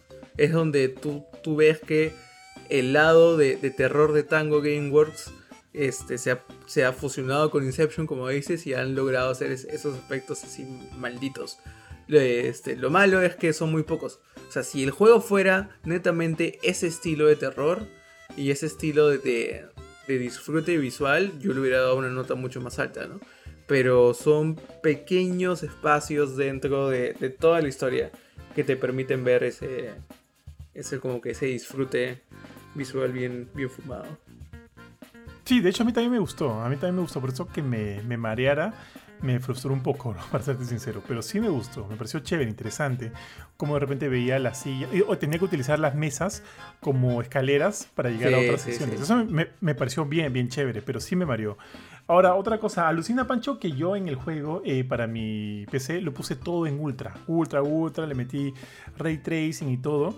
Y durante las cinemáticas, que también son in-game se me ponía recontra lento, se me bajaban los frames. Pero una vez terminado eso y ya pasado al gameplay, se edita, se edita. Pero siempre con la cinemática activando todo, se me, se me bajaba un poquito el rendimiento. ¿A ti te pasó algo así? No. A mí me ha pasado, bueno, también lo jugado en PC. Eh, a mí lo que me ha pasado es que estoy caminando de la nada, este, o sea, todo feliz de, la vida por, por Shibuya, a 60 frames por segundo. No hay absolutamente nada nuevo en la pantalla. Este, o sea, no es que venga un enemigo, no es que un efecto raro parezca. Y de la nada estoy jugando a 15 o a 20. Por largos periodos de tiempo. Si pauso el juego, o si miro para otro lado, o si hago fast travel a otra sección del mapa, se arregla. Pero hay algo en el renderizado que está tanqueándose el performance en ciertos, en ciertos este, lugares, Y eso que yo estoy jugando con este, los settings recomendados de Nvidia para mi tarjeta, ya con el driver oficial del juego instalado. Este, y aún así, bajándole más settings, sigue pasando lo mismo, ¿no? O sea, ahí hay, algo raro. Pero siempre ha sido gameplay, nunca ha sido cinemáticas. A mí cinemáticas sí me han corrido seditas. Claro, claro. Justo, lo mencionaba por eso, porque me parece raro que la cinemática se ponga así medio, medio, medio especial, pero el gameplay se, se edita. Me parece raro. Pero, en fin. Sí, o sea, como, como palabras de cierre diría, bueno, la, ¿cuál es la nota? La nota que le hemos puesto 7.5. Eso quiere decir que yo creo que es un buen juego, pero no es este, el juego revolucionario que tal vez yo me esperaba que fuera, ¿no?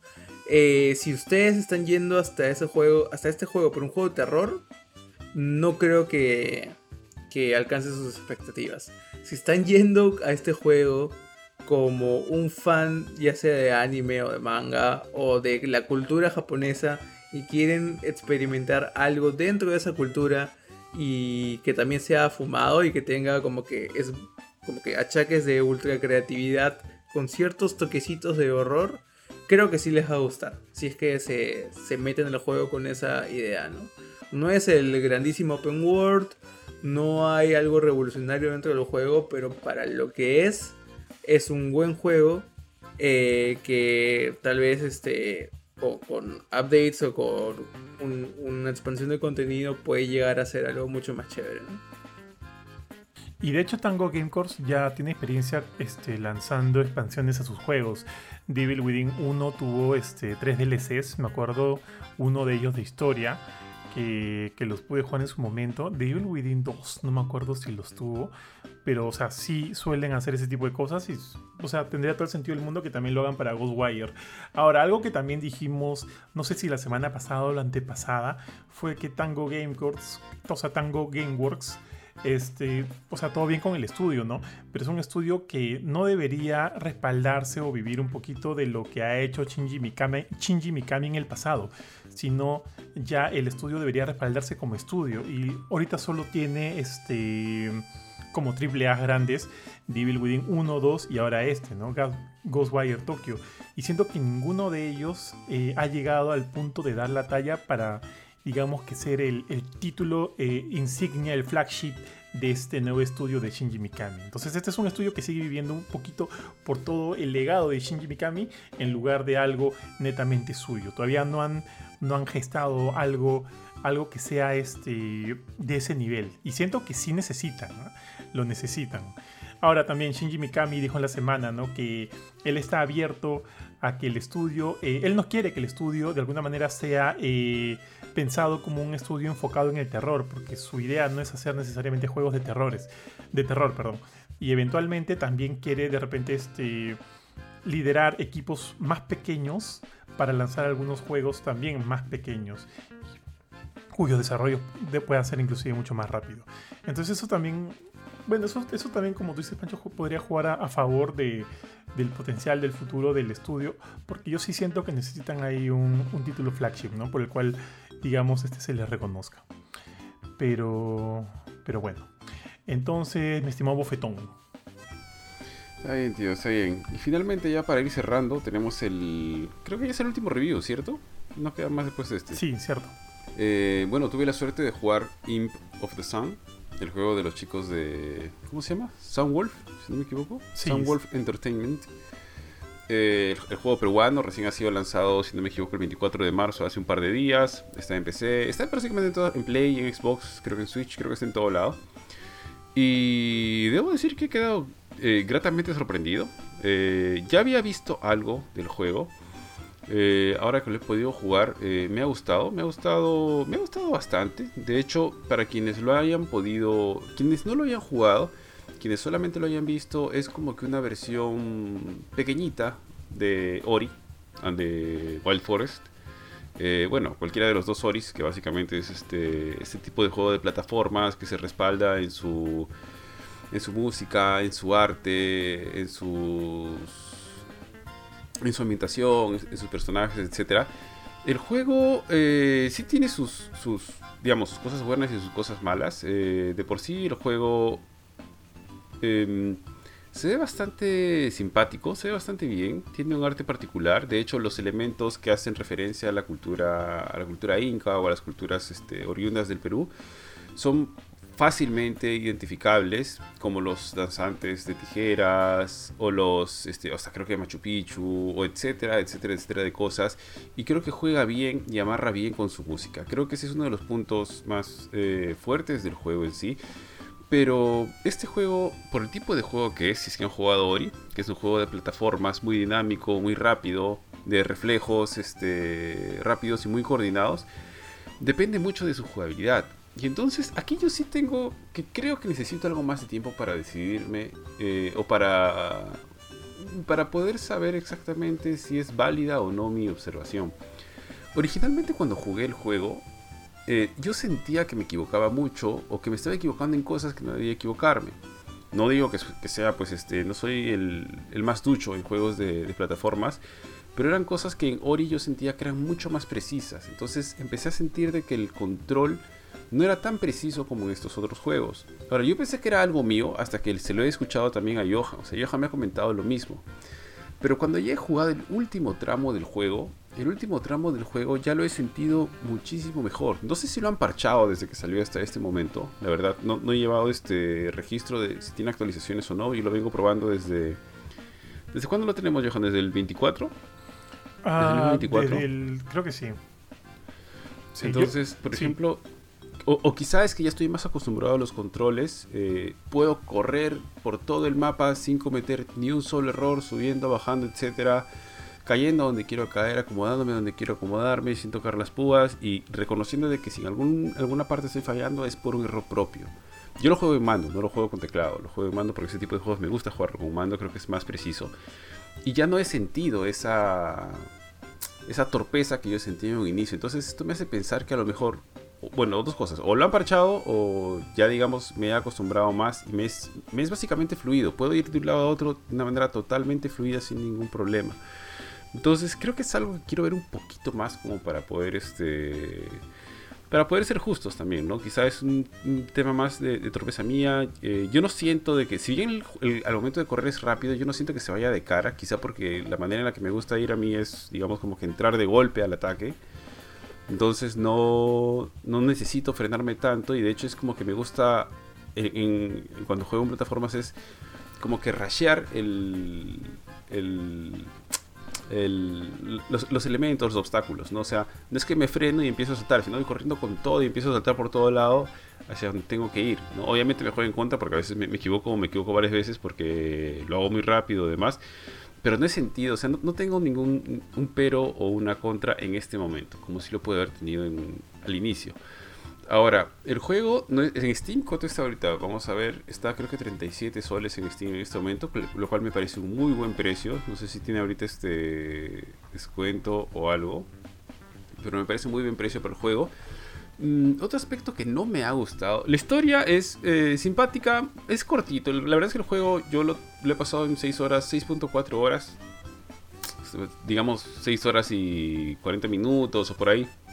Yo diría que 6 horas redondas porque entre que he tonteado un poquito, porque me gusta tontear en los juegos. Sí se siente que es una escala mucho más chiquita comparado a un Ori. Se siente que sí quiere como que emular mucho lo que hace Ori.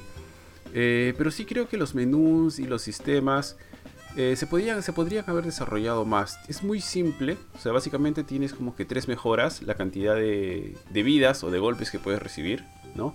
La otra es la barra de energía solar, por así decirlo. Y la otra es la cantidad de daño que puedes hacer con un golpe.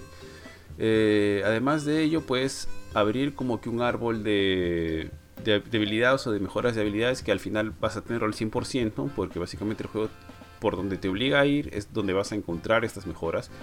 Así que no hay mucho que buscar ahí. Tiene elementos de búsqueda, algunos elementos de donde vas a tener que, como es tipo Metroidvania, en, cierta medida, vas a tener que regresar con tus nuevas habilidades a otras partes del mapa o a otras partes del mundo para poder acceder a ciertas zonas a las cuales antes no podías. Entonces si hay un elemento de exploración, de buscar algunos coleccionables, de tener completo el mapa, de encontrar algunas cosas que pueden haber estado escondidas y demás. Lo cual le hace interesante y le da un poco más de vida al juego, lo cual es bastante chévere. Pero sí sigo sintiendo de que las opciones de mejoras de tanto habilidades, como tu, digamos, entre comillas, árbol de, valga la redundancia, de habilidades o de mejoras, es bastante reducido. Quizá por el, tamaño del juego, básicamente tú entras, tienes eh, cuatro zonas, tienes cuatro voces, una vez que los completas, eh, entras como que a una, una sección pequeñita de, de retos para llegar a un boss final y de los bosses, eh, son, son, son, interesantes, son divertidos. Solamente hay uno que me pareció bastante paja porque tenía una mecánica adicional que no era solamente golpear, esquivar golpes y golpear. Claro que tienen diferentes tipos de golpes, pero digamos no me pareció nada extraordinario, nada del otro mundo. Me gusta cómo se ve, se ve bastante bien. Eh, me gusta el diseño. Pero, excepto creo que el, boss del inframundo me pareció bien paja porque si tienes que hacer algo más, ¿no? Tienes que encender unas, unas, eh, unas fogatas, unos puntos de luz para que cuando recién está iluminada la habitación, el monstruo como que se queda cegado y lo puedes golpear en ese momento. Inclusive este mundo me pareció bastante interesante porque tenías que utilizar un sistema de iluminación del propio Imp, Diablillo, como quieran llamar, Benito, como quieren llamarlo, Benito de Fuego para que puedas este, iluminar la, habitación, etcétera, lo cual me pareció paja. Em, pero sí he notado que es un poco tosco en los bordes, sobre todo cuando se acerca la cámara o inclusive en los menús. De hecho, los menús no tienen un mayor este mayor complejidad, es súper simple. para PC, yo lo, yo lo juego en PC, no en la versión de Steam, corre a 60 FPS bloqueados, o sea, está bloqueado a 60 FPS, no va más. Al menos así es como lo he podido revisar.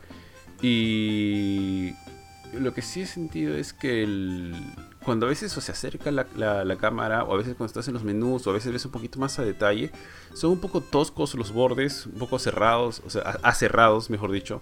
Sí, están como mal cortados. Sí, como mal cortados, lo cual es extraño porque no debería, siendo el tipo de, de, de diseño que tiene, o el dibujito, etcétera, no debería tener ese problema, asumo. O bueno, quizás ha sido más complejo llevarlo a resoluciones más altas. Yo estoy jugando en una pantalla que no es este, 1440p. Entonces, por momentos sí, cuando se acerca, sobre todo cuando se acercan los personajes, no se ve tan bonito. Me hubiera gustado que tenga más detalle. Por ahí, si bien el arte me gusta de lejos, a veces cuando lo tratas de ver de cerca o detalle, se nota que es bien simple, que es súper simple. No tiene este mayor, mayor, mayor detalle, es bastante plano. Los personajes parecen mm, dibujos. Um, ¿Qué sería? Parecen dibujos. eh, pucha, no sé. Que los podría hacer este cualquier persona X. Sobre todo los NPCs, ¿no? Hay una, una niñita y, un, y una viejita que parece, no sé, me hace acordar dibujos de una de algún cereal, pero local, mal hecho, una cosa así. O sea, es, es simpático en sus colores, es colorido, etcétera, pero creo que en algunos les juega en contra, en otros les juega a favor. Por ejemplo, hay una, una calavera que siempre está, que básicamente te sirve de traslador en todo el mapa, que me parece paja como lo han hecho, o me parece paja que encuentres más adelante algo que te cuente un poco de su historia, eh, cositas bonitas, pero creo que con lo que más me quedo del juego es que creo que es un buen inicio para algo que podría venir más adelante. Eh, no es un juego que, como, como en el caso de Oswald, o sea, no es súper innovador, no, no está innovando, no está rompiendo esquemas acá, ¿no? Básicamente está adaptando una fórmula muy similar de otro juego que es que su referente básico es Ori. Eh, Ori hace esto muy, pero muy bien. Es como que Ori es súper preciso. Es la música, obviamente, los presupuestos y quien está detrás, este, hay una gran diferencia, ¿no? Pero Imp of the Sun se defiende muy bien. Yo en este momento no tengo, no estoy decidido aún. Creo que tengo que probar un poquito más, pero yo estaría eh, entre un 7 o hasta en entre un 7 y un 8, porque la verdad es que sí me he divertido bastante con el juego. A pesar de lo corto que es, me he divertido bastante. Y creo que lo que más he disfrutado son cosas que no se han explotado tanto, como por ejemplo la parte de los retos. Una vez que vences a los cuatro bosses principales para llegar al último, tienes que pasar unos retos y creo que ahí le han metido pero mucho esfuerzo para hacer ese, digamos, los retos de plataformas en esos cuatro niveles. Si bien no son muy difíciles y de hecho el juego no es tan difícil tampoco, este, creo que le han, hecho, le han metido mucho más eh, cráneo a esa última parte, la cual me ha gustado mucho más que lo que tenía el juego antes, ¿no? Es porque los retos son un poquito más complejos, tienes que ser mucho más preciso, tienes que ser más rápido, tienes que investigar un poquito más, pero son súper cortitos, ¿ah? no, no es que te va a tomar mucho tiempo, básicamente puedes rayar, de hecho creo que hay un logro de, de pasar el juego en menos de 3 horas, no sé si será muy difícil de hacer, pero es algo que no me suena tan tirado de los pelos porque ya una vez que conoces los movimientos de los personajes, de los enemigos o qué cosa está en qué lugar, ya no te vas a demorar tanto. Pero sí me quedaría, creo que con lo que más me quedo es que creo que es un producto de calidad. O sea, aún así, si yo digamos que sea 7 es un buen juego. Eh, si fuera 8, creo que lo máximo que le podría dar es 8. Pero ahorita tengo, quiero ver un poquito más. Pero lo que sí me queda es que creo que este es el, el inicio de algo que puede ser muchísimo mejor y que tiene todo el potencial para ser muchísimo mejor más adelante. Eh, la historia no, no es este. Básicamente mueve un poco el, el hecho de que tengas que moverte a través del mapa y el hecho del diablillo o el imp que está su- suelto en este. En este Perú, bueno, no se llamaría Perú, ¿no? en esta zona de la Tierra de hace mucho tiempo. Y algo que se me olvida es que las cinemáticas también se ven como que de baja calidad. Eso me, me parece, me parece raro porque finalmente son videos, o sea, no, no en cuanto a los frames, sino en cuanto al detalle, la resolución. Son como que más bajitas. La animación también es, es bastante limitada, o sea, de las cinemáticas en sí no hay mucha animación. No, no, no, no le quito puntos por eso porque entiendo más o menos por dónde va la cosa. Pero este sí tiene elementos pajas, pero sí este hay cositas por ahí que digamos, si no le restan, pero tampoco no le van a no le terminan sumando, ¿no? Pero no sé, chicos, ustedes si lo han llegado a probar o creo que creo que Johan ya lo pasó, de hecho. No sé si Pancho también este lo ha probado, qué les ha parecido, les ha gustado, no les ha gustado, etcétera. Han probado Ori, saben saben yo sé que Johan ha jugado Ori. Saben a lo que a lo que me refiero. ¿Qué les ha parecido a ustedes el juego? Mm, ya, tío, a ver, voy, voy, voy primero, sorry, Panchito. Este, mira, yo sí lo jugué, me acuerdo que nos dieron el código eh, para PlayStation el día martes. Lo jugué el martes, eh, descargué, o sea, canjeé el juego y tenía la opción para descargar la versión de Play 4 y la versión de Play 5 nativa. Entonces dije ya, descargo la versión nativa de PlayStation 5, pero esperando esa, esa descarga nunca se dio. Solo, eh, para ese momento solo tenía la chance de descargar la versión de PlayStation 4. Entonces fue la que descargué, ¿no? Entonces yo jugué la versión de, de, iba a decir de Ori, la versión de Imp of the, of the Suns eh, de PlayStation 4 en mi PlayStation 5. Entonces lo estuve jugando, tío, y yo al inicio este, sí he tenido problemas. He tenido problemas en el sentido de que no me gusta, o sea, siento que como Metroidvania está bien, con sus limitaciones y todo está bien. Creo que hace un buen, o sea, hay un buen diseño para las plataformas, un diseño interesante de los puzzles.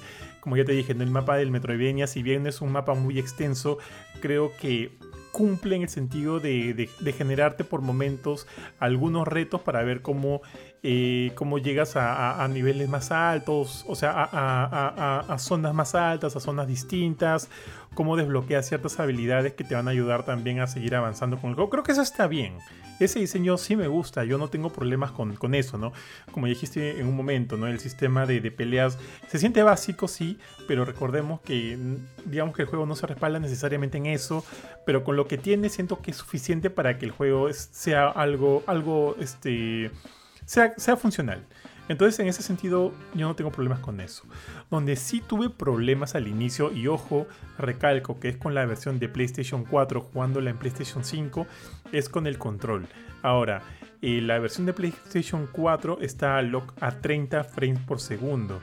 Y eso de por sí, este me generaba un poco de calambre al ojo.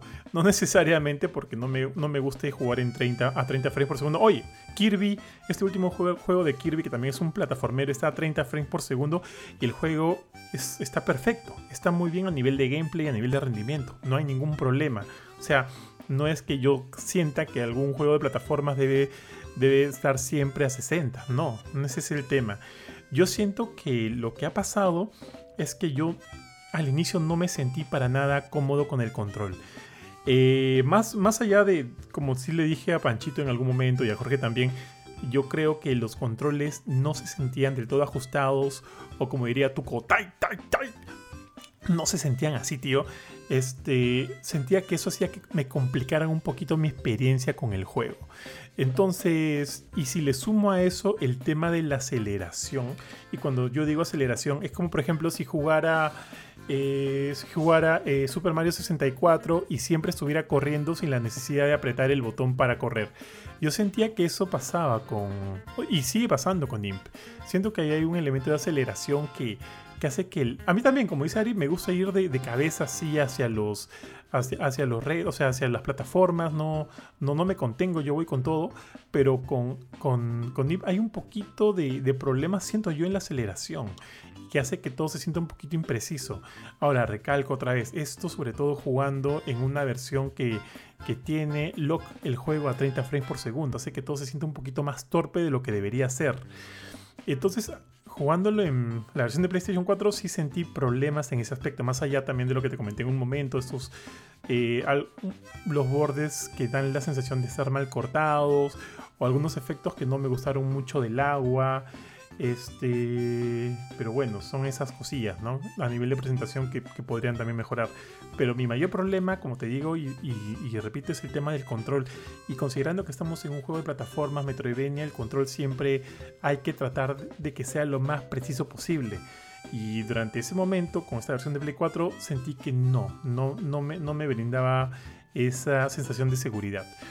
Pero luego, justo el día de hoy, vi que ya se podía descargar. De hecho, gracias a, este, a, este, a Roberto, que nos mandó una foto de que ya se podía descargar la versión nativa de PlayStation 5. La descargué y lo volví a jugar, lo volví a pasar. Y en esta versión de PlayStation 5 no sé si es que ya me había acostumbrado a los controles o es que la versión de PlayStation 5 como está a 60 frames por segundo hace un poquito más llevadero la experiencia del juego. Ya no me molestaron tanto los controles de hecho, lo, me sentía un poquito este, más diestro. Igual, ahí siento que la, aceleración sigue siendo un, por ahí un inconveniente, pero ya este, me, siento, me sentía más a gusto con los controles. Repito, no sé si es porque el juego para, PlayStation 5 está a 60 frames por segundo y eso hace que todo se sienta un poco mejor, o es que yo ya me había acostumbrado a cómo se mueve el personaje, ¿no? a cómo se mueve Imp. Este, eso, eso, esa es la impresión que a mí me, que a mí me dio. No sé si Panchito tú has probado algo del juego o quieres comentar algo al respecto. Bueno, este, todavía no he probado la versión final, pero sí es, ojo, no he sido parte del equipo de desarrollo, pero sí he estado como que probando los avances del juego a medida que lo iban haciendo. Entonces, sí, eh, como que reconozco las cosas que ustedes están diciendo. Y es algo que yo también como que detectaba en, en esa época, especialmente los controles. Este, pero, o sea, me, me parece bastante raro y diría interesante desde un punto de vista técnico el hecho de que, bueno, tiene sentido, ¿no? Porque 30 frames es menos reacción que 60, pero que la sensación de movimiento y de tightness cambie tanto cuando, cuando se van de ese frame rate al otro, ¿no? Me gustaría, me gustaría llegar a ver el código, a ver este, qué, qué, solución han, hecho para, para que se experimente eso. Eh, lo, lo, que más me gustaba del juego era el sentido de movimiento cuando sentías que lo podías aplicar bien. Este, porque a, veces había cositas que no, no, este, no, no, sentía que respondían a lo que yo quería hacer en ese momento. Em, y también eh, siento que ellos han tenido una gran oportunidad y la han sabido aprovechar de usar bastante la cosmovisión de, de las, del folclore local en un mundo mucho más como que cohesionado, ¿no? O sea, por, por todo lo que he visto y por todo lo que he llegado a jugar por partecitas, este, se siente como un solo mundo donde todos estos mitos interactúan, ¿no?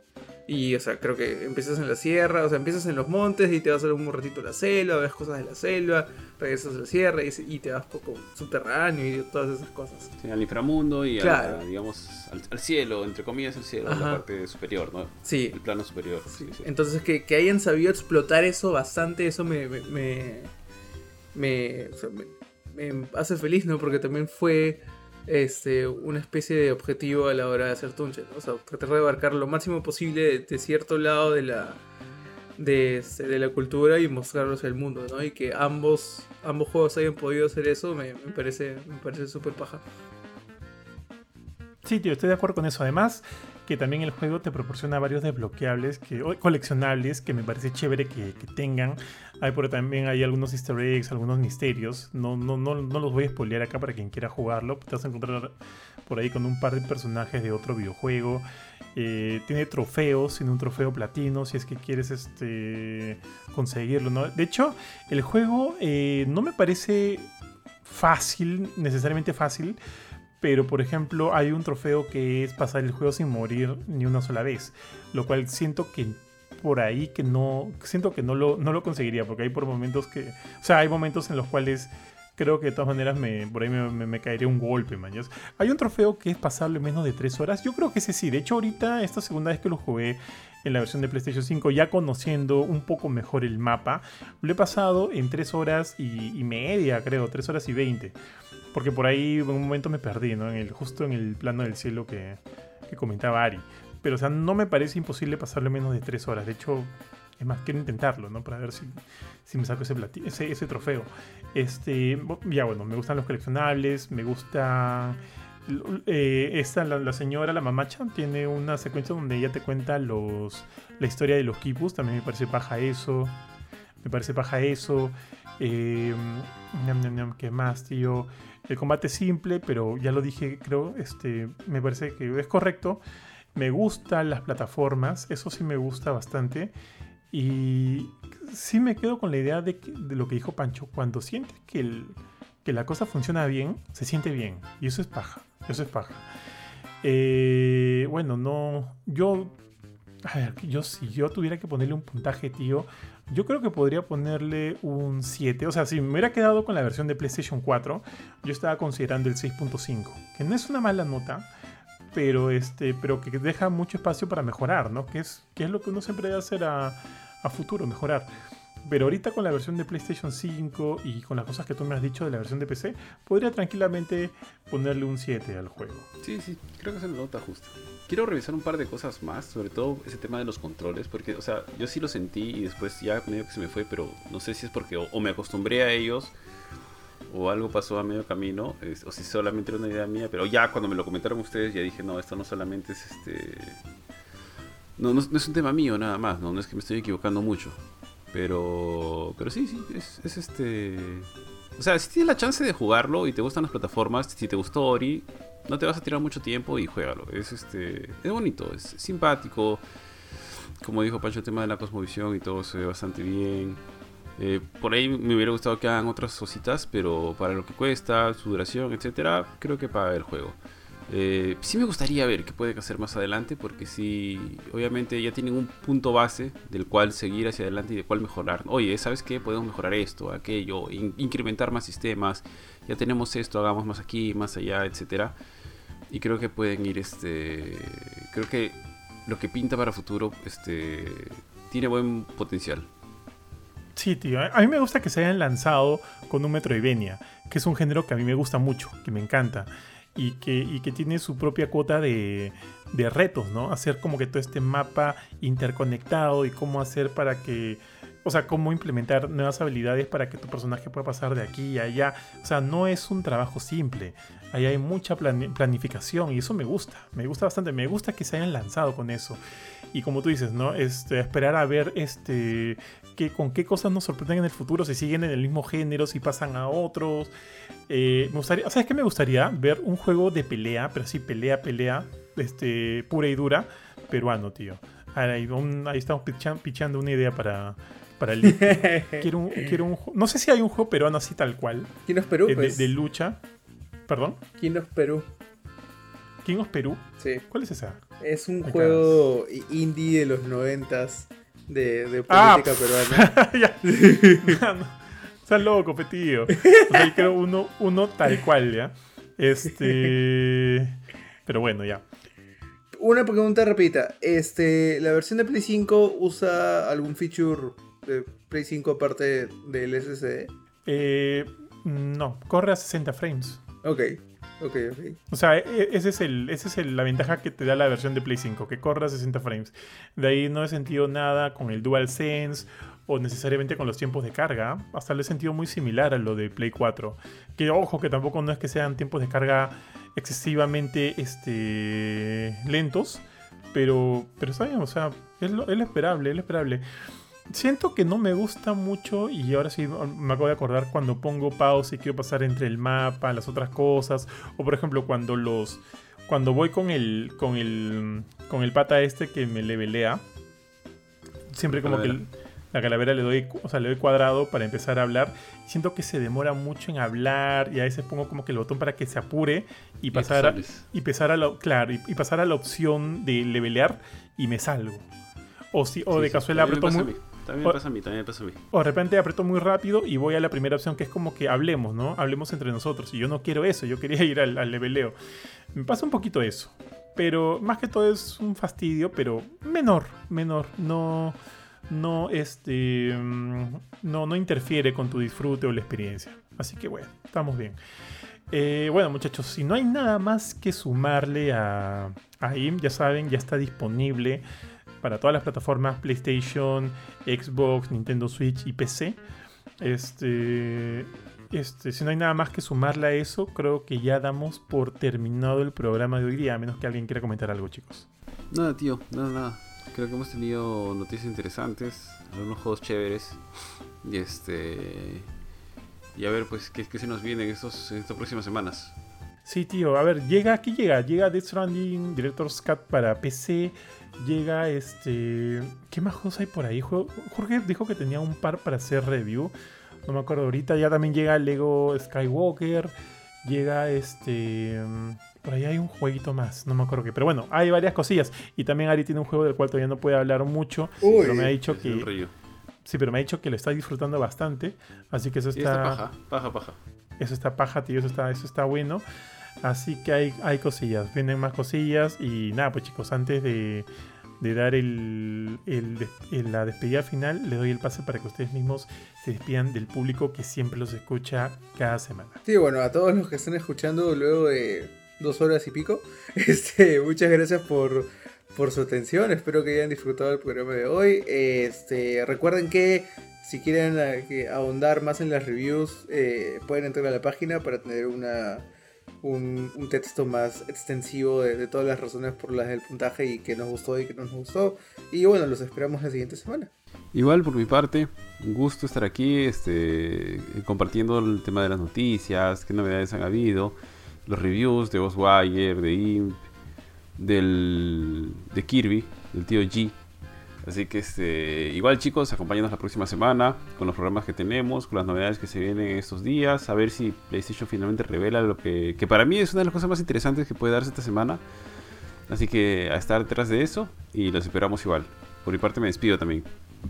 Tal cual, muchachos. Ya, ya lo dijo Panchito, ya lo dijo Ari. Tenemos un montón de contenido. Siempre ingresen a www.gamecore.com ingresen a nuestro, es, nuestro canal en Spotify, Gamecore Podcast, donde van a encontrar, evidentemente, este programa, noticias y reviews, a la filme, el propio, el propio Gamecore Podcast que tiene que volver de todas maneras esta semana. Estoy pensando, tío, en un tema. ¿Sabes cuál tema me había gustado? El, el que grabamos justamente, el de las comidas que no nos gusta.